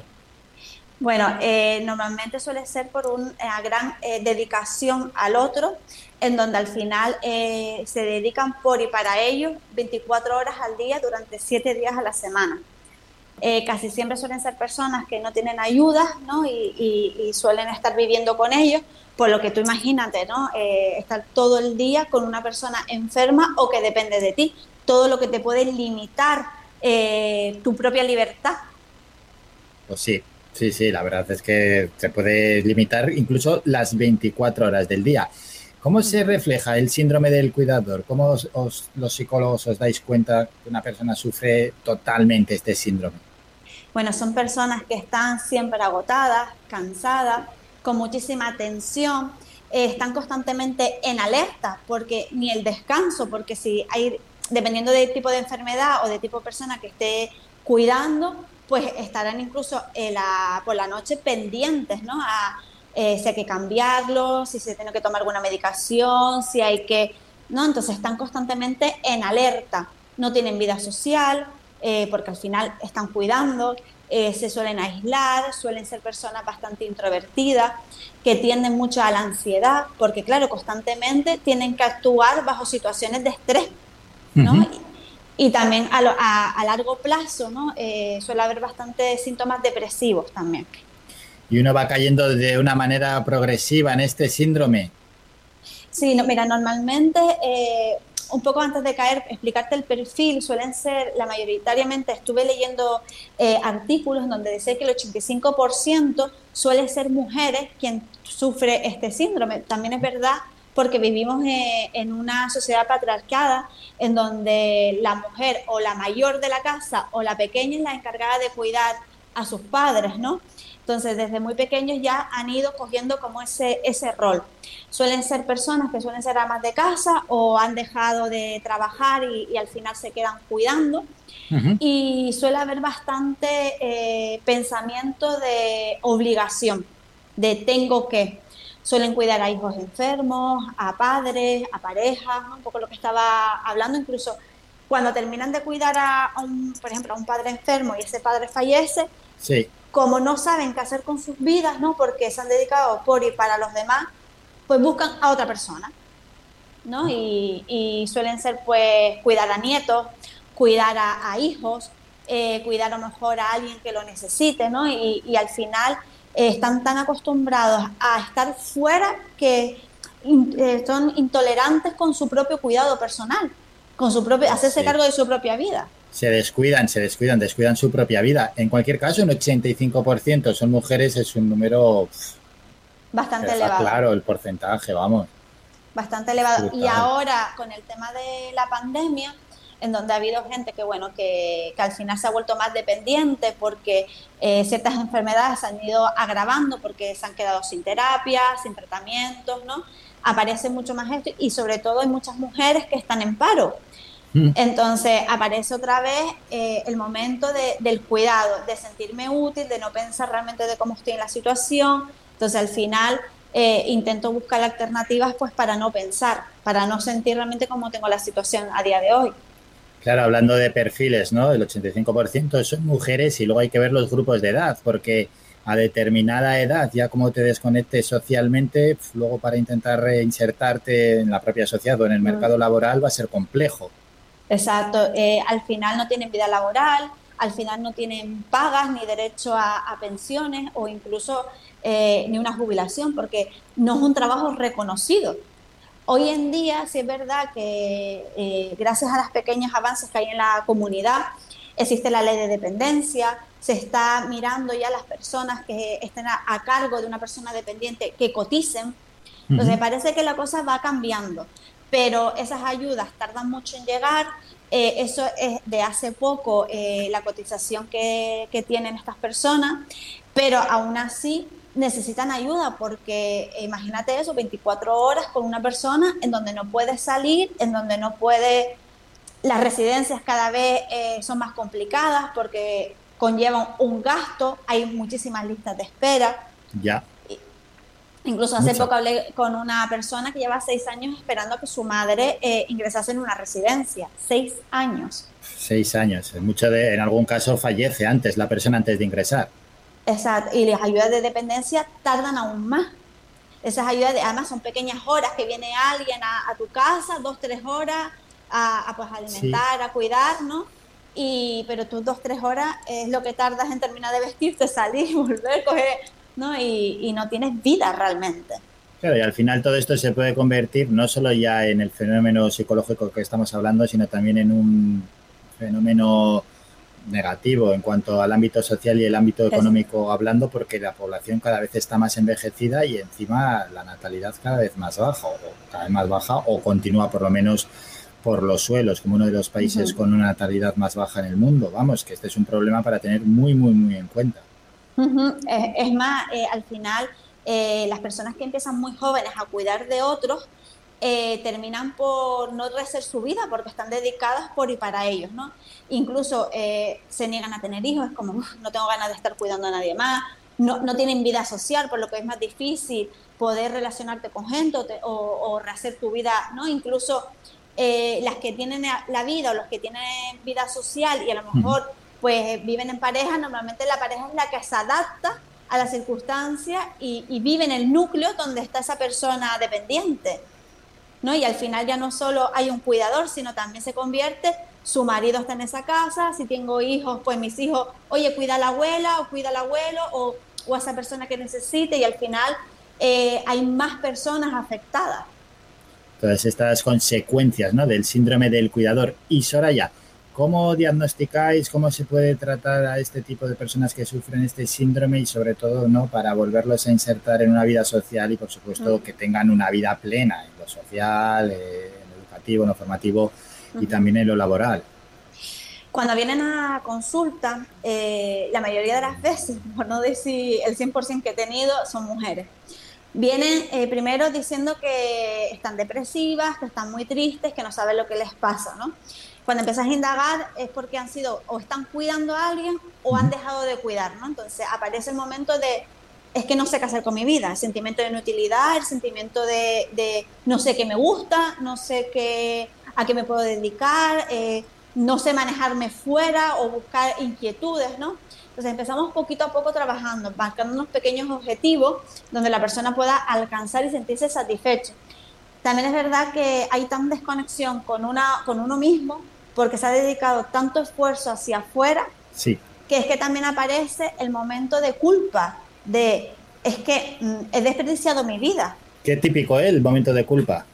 Mm, mm. Y como bien dice, es muy típico y que muchas veces si la persona no es capaz de rebasarlo, se queda en la fustigación constante de podría haber hecho, debería haber hecho, es que no hice, es que yo valía para y al final Claro, claro, es sueño. que el que os va diciendo que he desperdiciado toda mi vida, Y a lo mejor te lo dicen con cincuenta y pico años, que es bastante duro. Incluso muchas veces he, he dejado a mi familia al lado para cuidar a esta persona, ¿no? Y a lo mejor mis hijos me necesitaban o yo podría haber estado en ese viaje disfrutando de ellos y no podía. Entonces primero tienes que ir liberando y vamos trabajando pues todos esos pequeños anclajes de culpa desde la parte de la aceptación de lo decidiste en ese momento porque considerabas que era lo mejor, ¿no? Y es una cuestión de empezar a cerrar ese pasado y decir, bueno, pero hoy, ¿qué podemos hacer hoy diferente? ¿no? Más Ujú. desde el presente hacia el futuro y marcando esos pequeños objetivos de cara a, a- a que la persona vaya experimentando pues diferentes actividades, vamos a ver cuál te puede gustar o incluso retomar alguna que antes te gustaba, ¿no? O antiguas amistades, retomar poco a poco.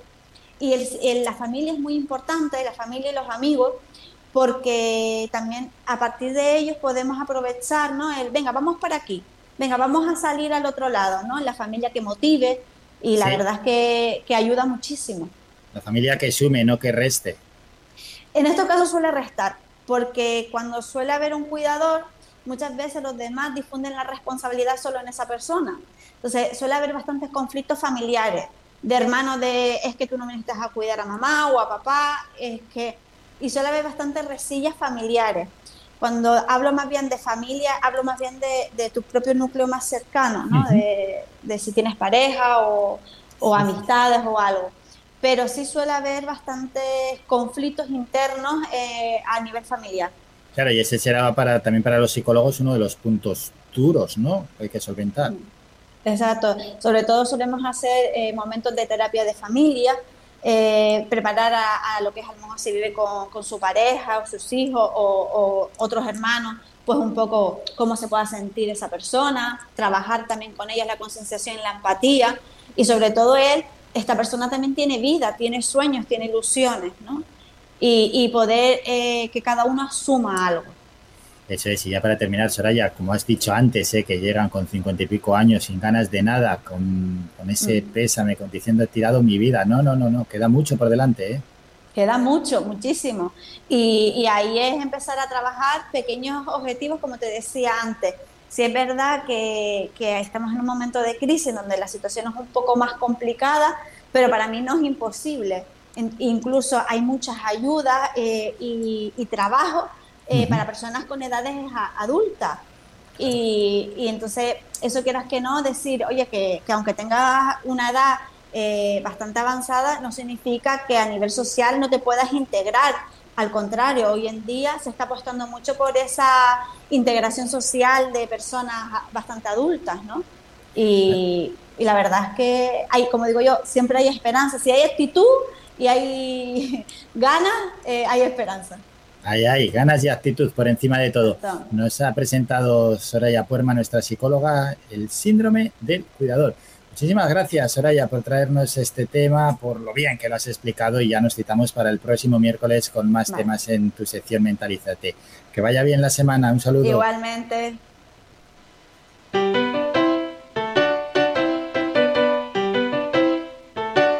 Estás escuchando Faikan Red de emisoras Gran Canaria. Sintonízanos en Las Palmas 91.4. Faikan Red de emisoras. Somos gente, somos radio.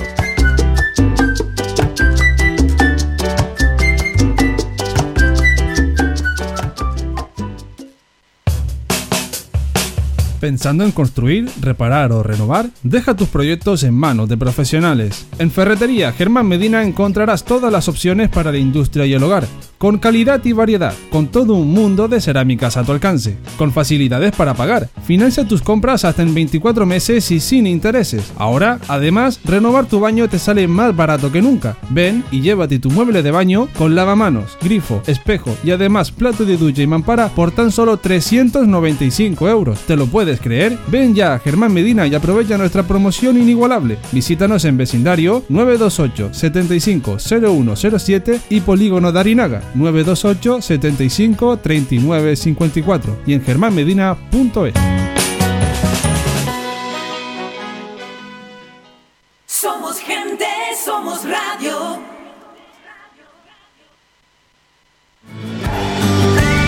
Somos la mejor información, música y entretenimiento. Las mañanas de Faikán.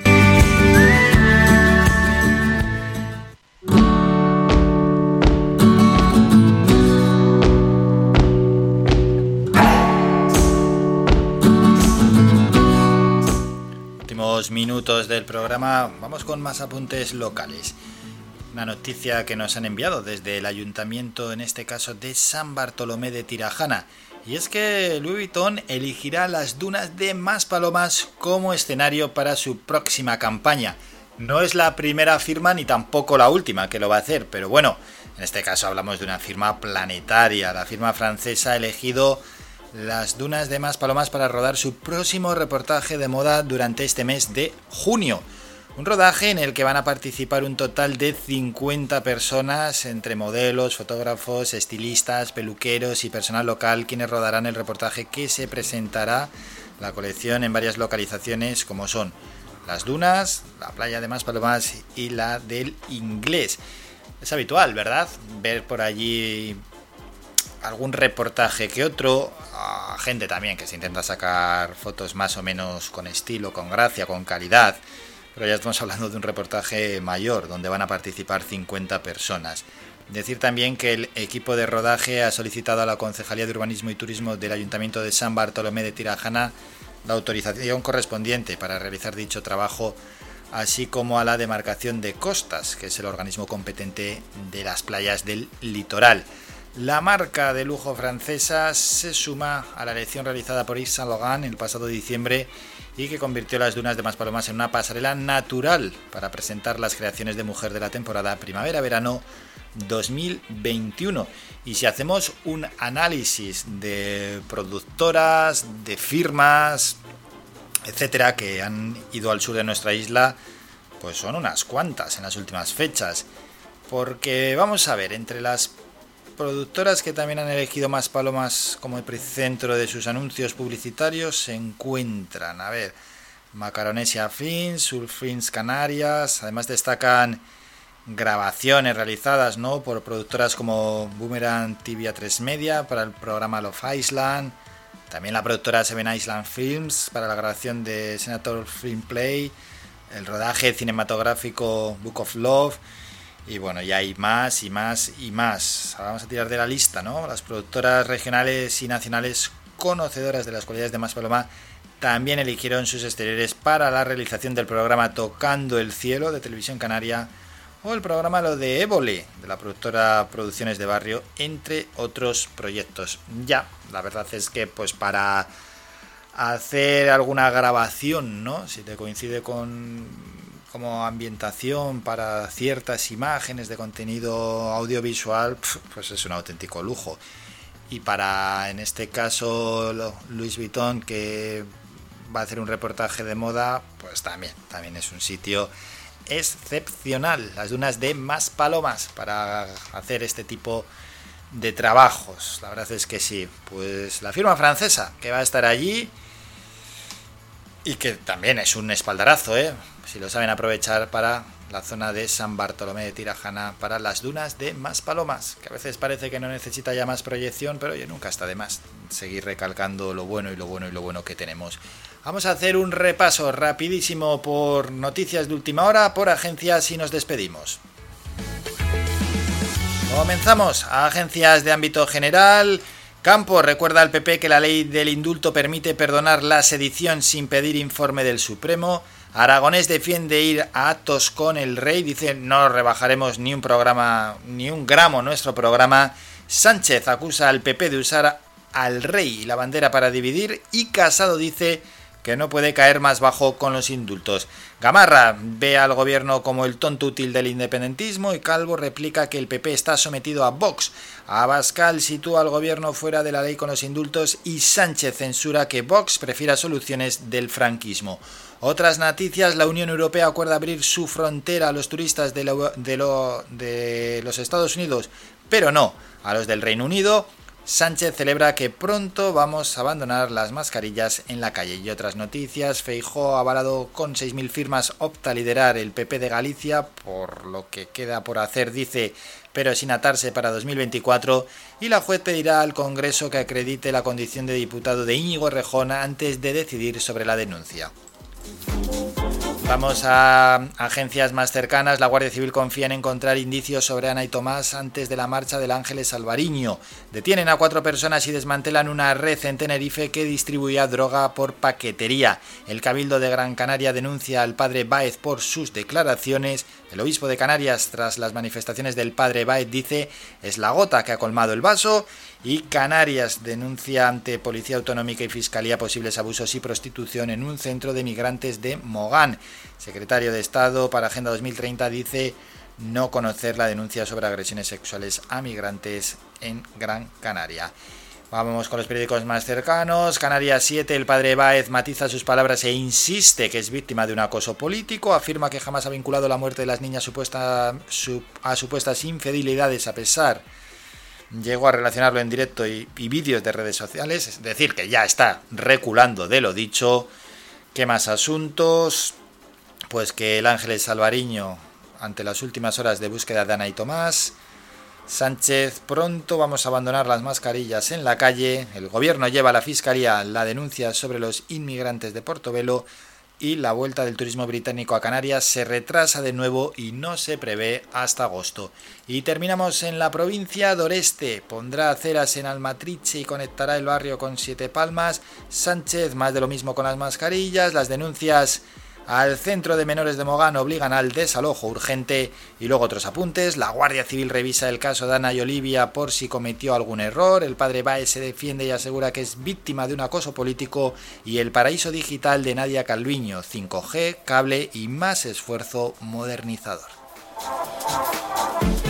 Pues con todo esto nos vamos, ponemos ya el punto y final a las mañanas de Faikan. Nos citamos para mañana jueves a partir de las 8 y media de la mañana. Estaremos, como ya saben los oyentes, durante 3 horas aquí en directo de 8 y media a 11 y media. Y no olvidéis la cita con el doctor José Luis Vázquez, un programa, una cita que cada vez pues tiene más expectación, la verdad, porque están aumentando el número de llamadas y la participación cada vez es más grande. Hoy es miércoles, por tanto la cita con el doctor es a partir de las 12 y media. Lunes y jueves a partir de la 1, martes, miércoles y viernes desde las 12 y media del mediodía. Nos vamos, pero recordamos que nos podéis seguir en las redes sociales, en Facebook, en Instagram y en Twitter. Buscáis Radio Faikan y nos dais a seguir. Por supuesto, podéis descargar nuestra app en Play Store, en Apple Store y hay app de Radio Faikan y estáis al día de toda la actualidad, de todo lo que se va subiendo y que tiene que ver con esta radio. Lo dicho, que nos citamos para dentro de un rato y el que quiera seguir escuchando este programa mañana, pues a partir de las ocho y media de la mañana. Hasta entonces, un saludo de Álvaro, hasta luego, adiós, adiós. Ha escuchado Las Mañanas de Faikán con Álvaro Fernández. Le esperamos de lunes a viernes de ocho y media a once y media.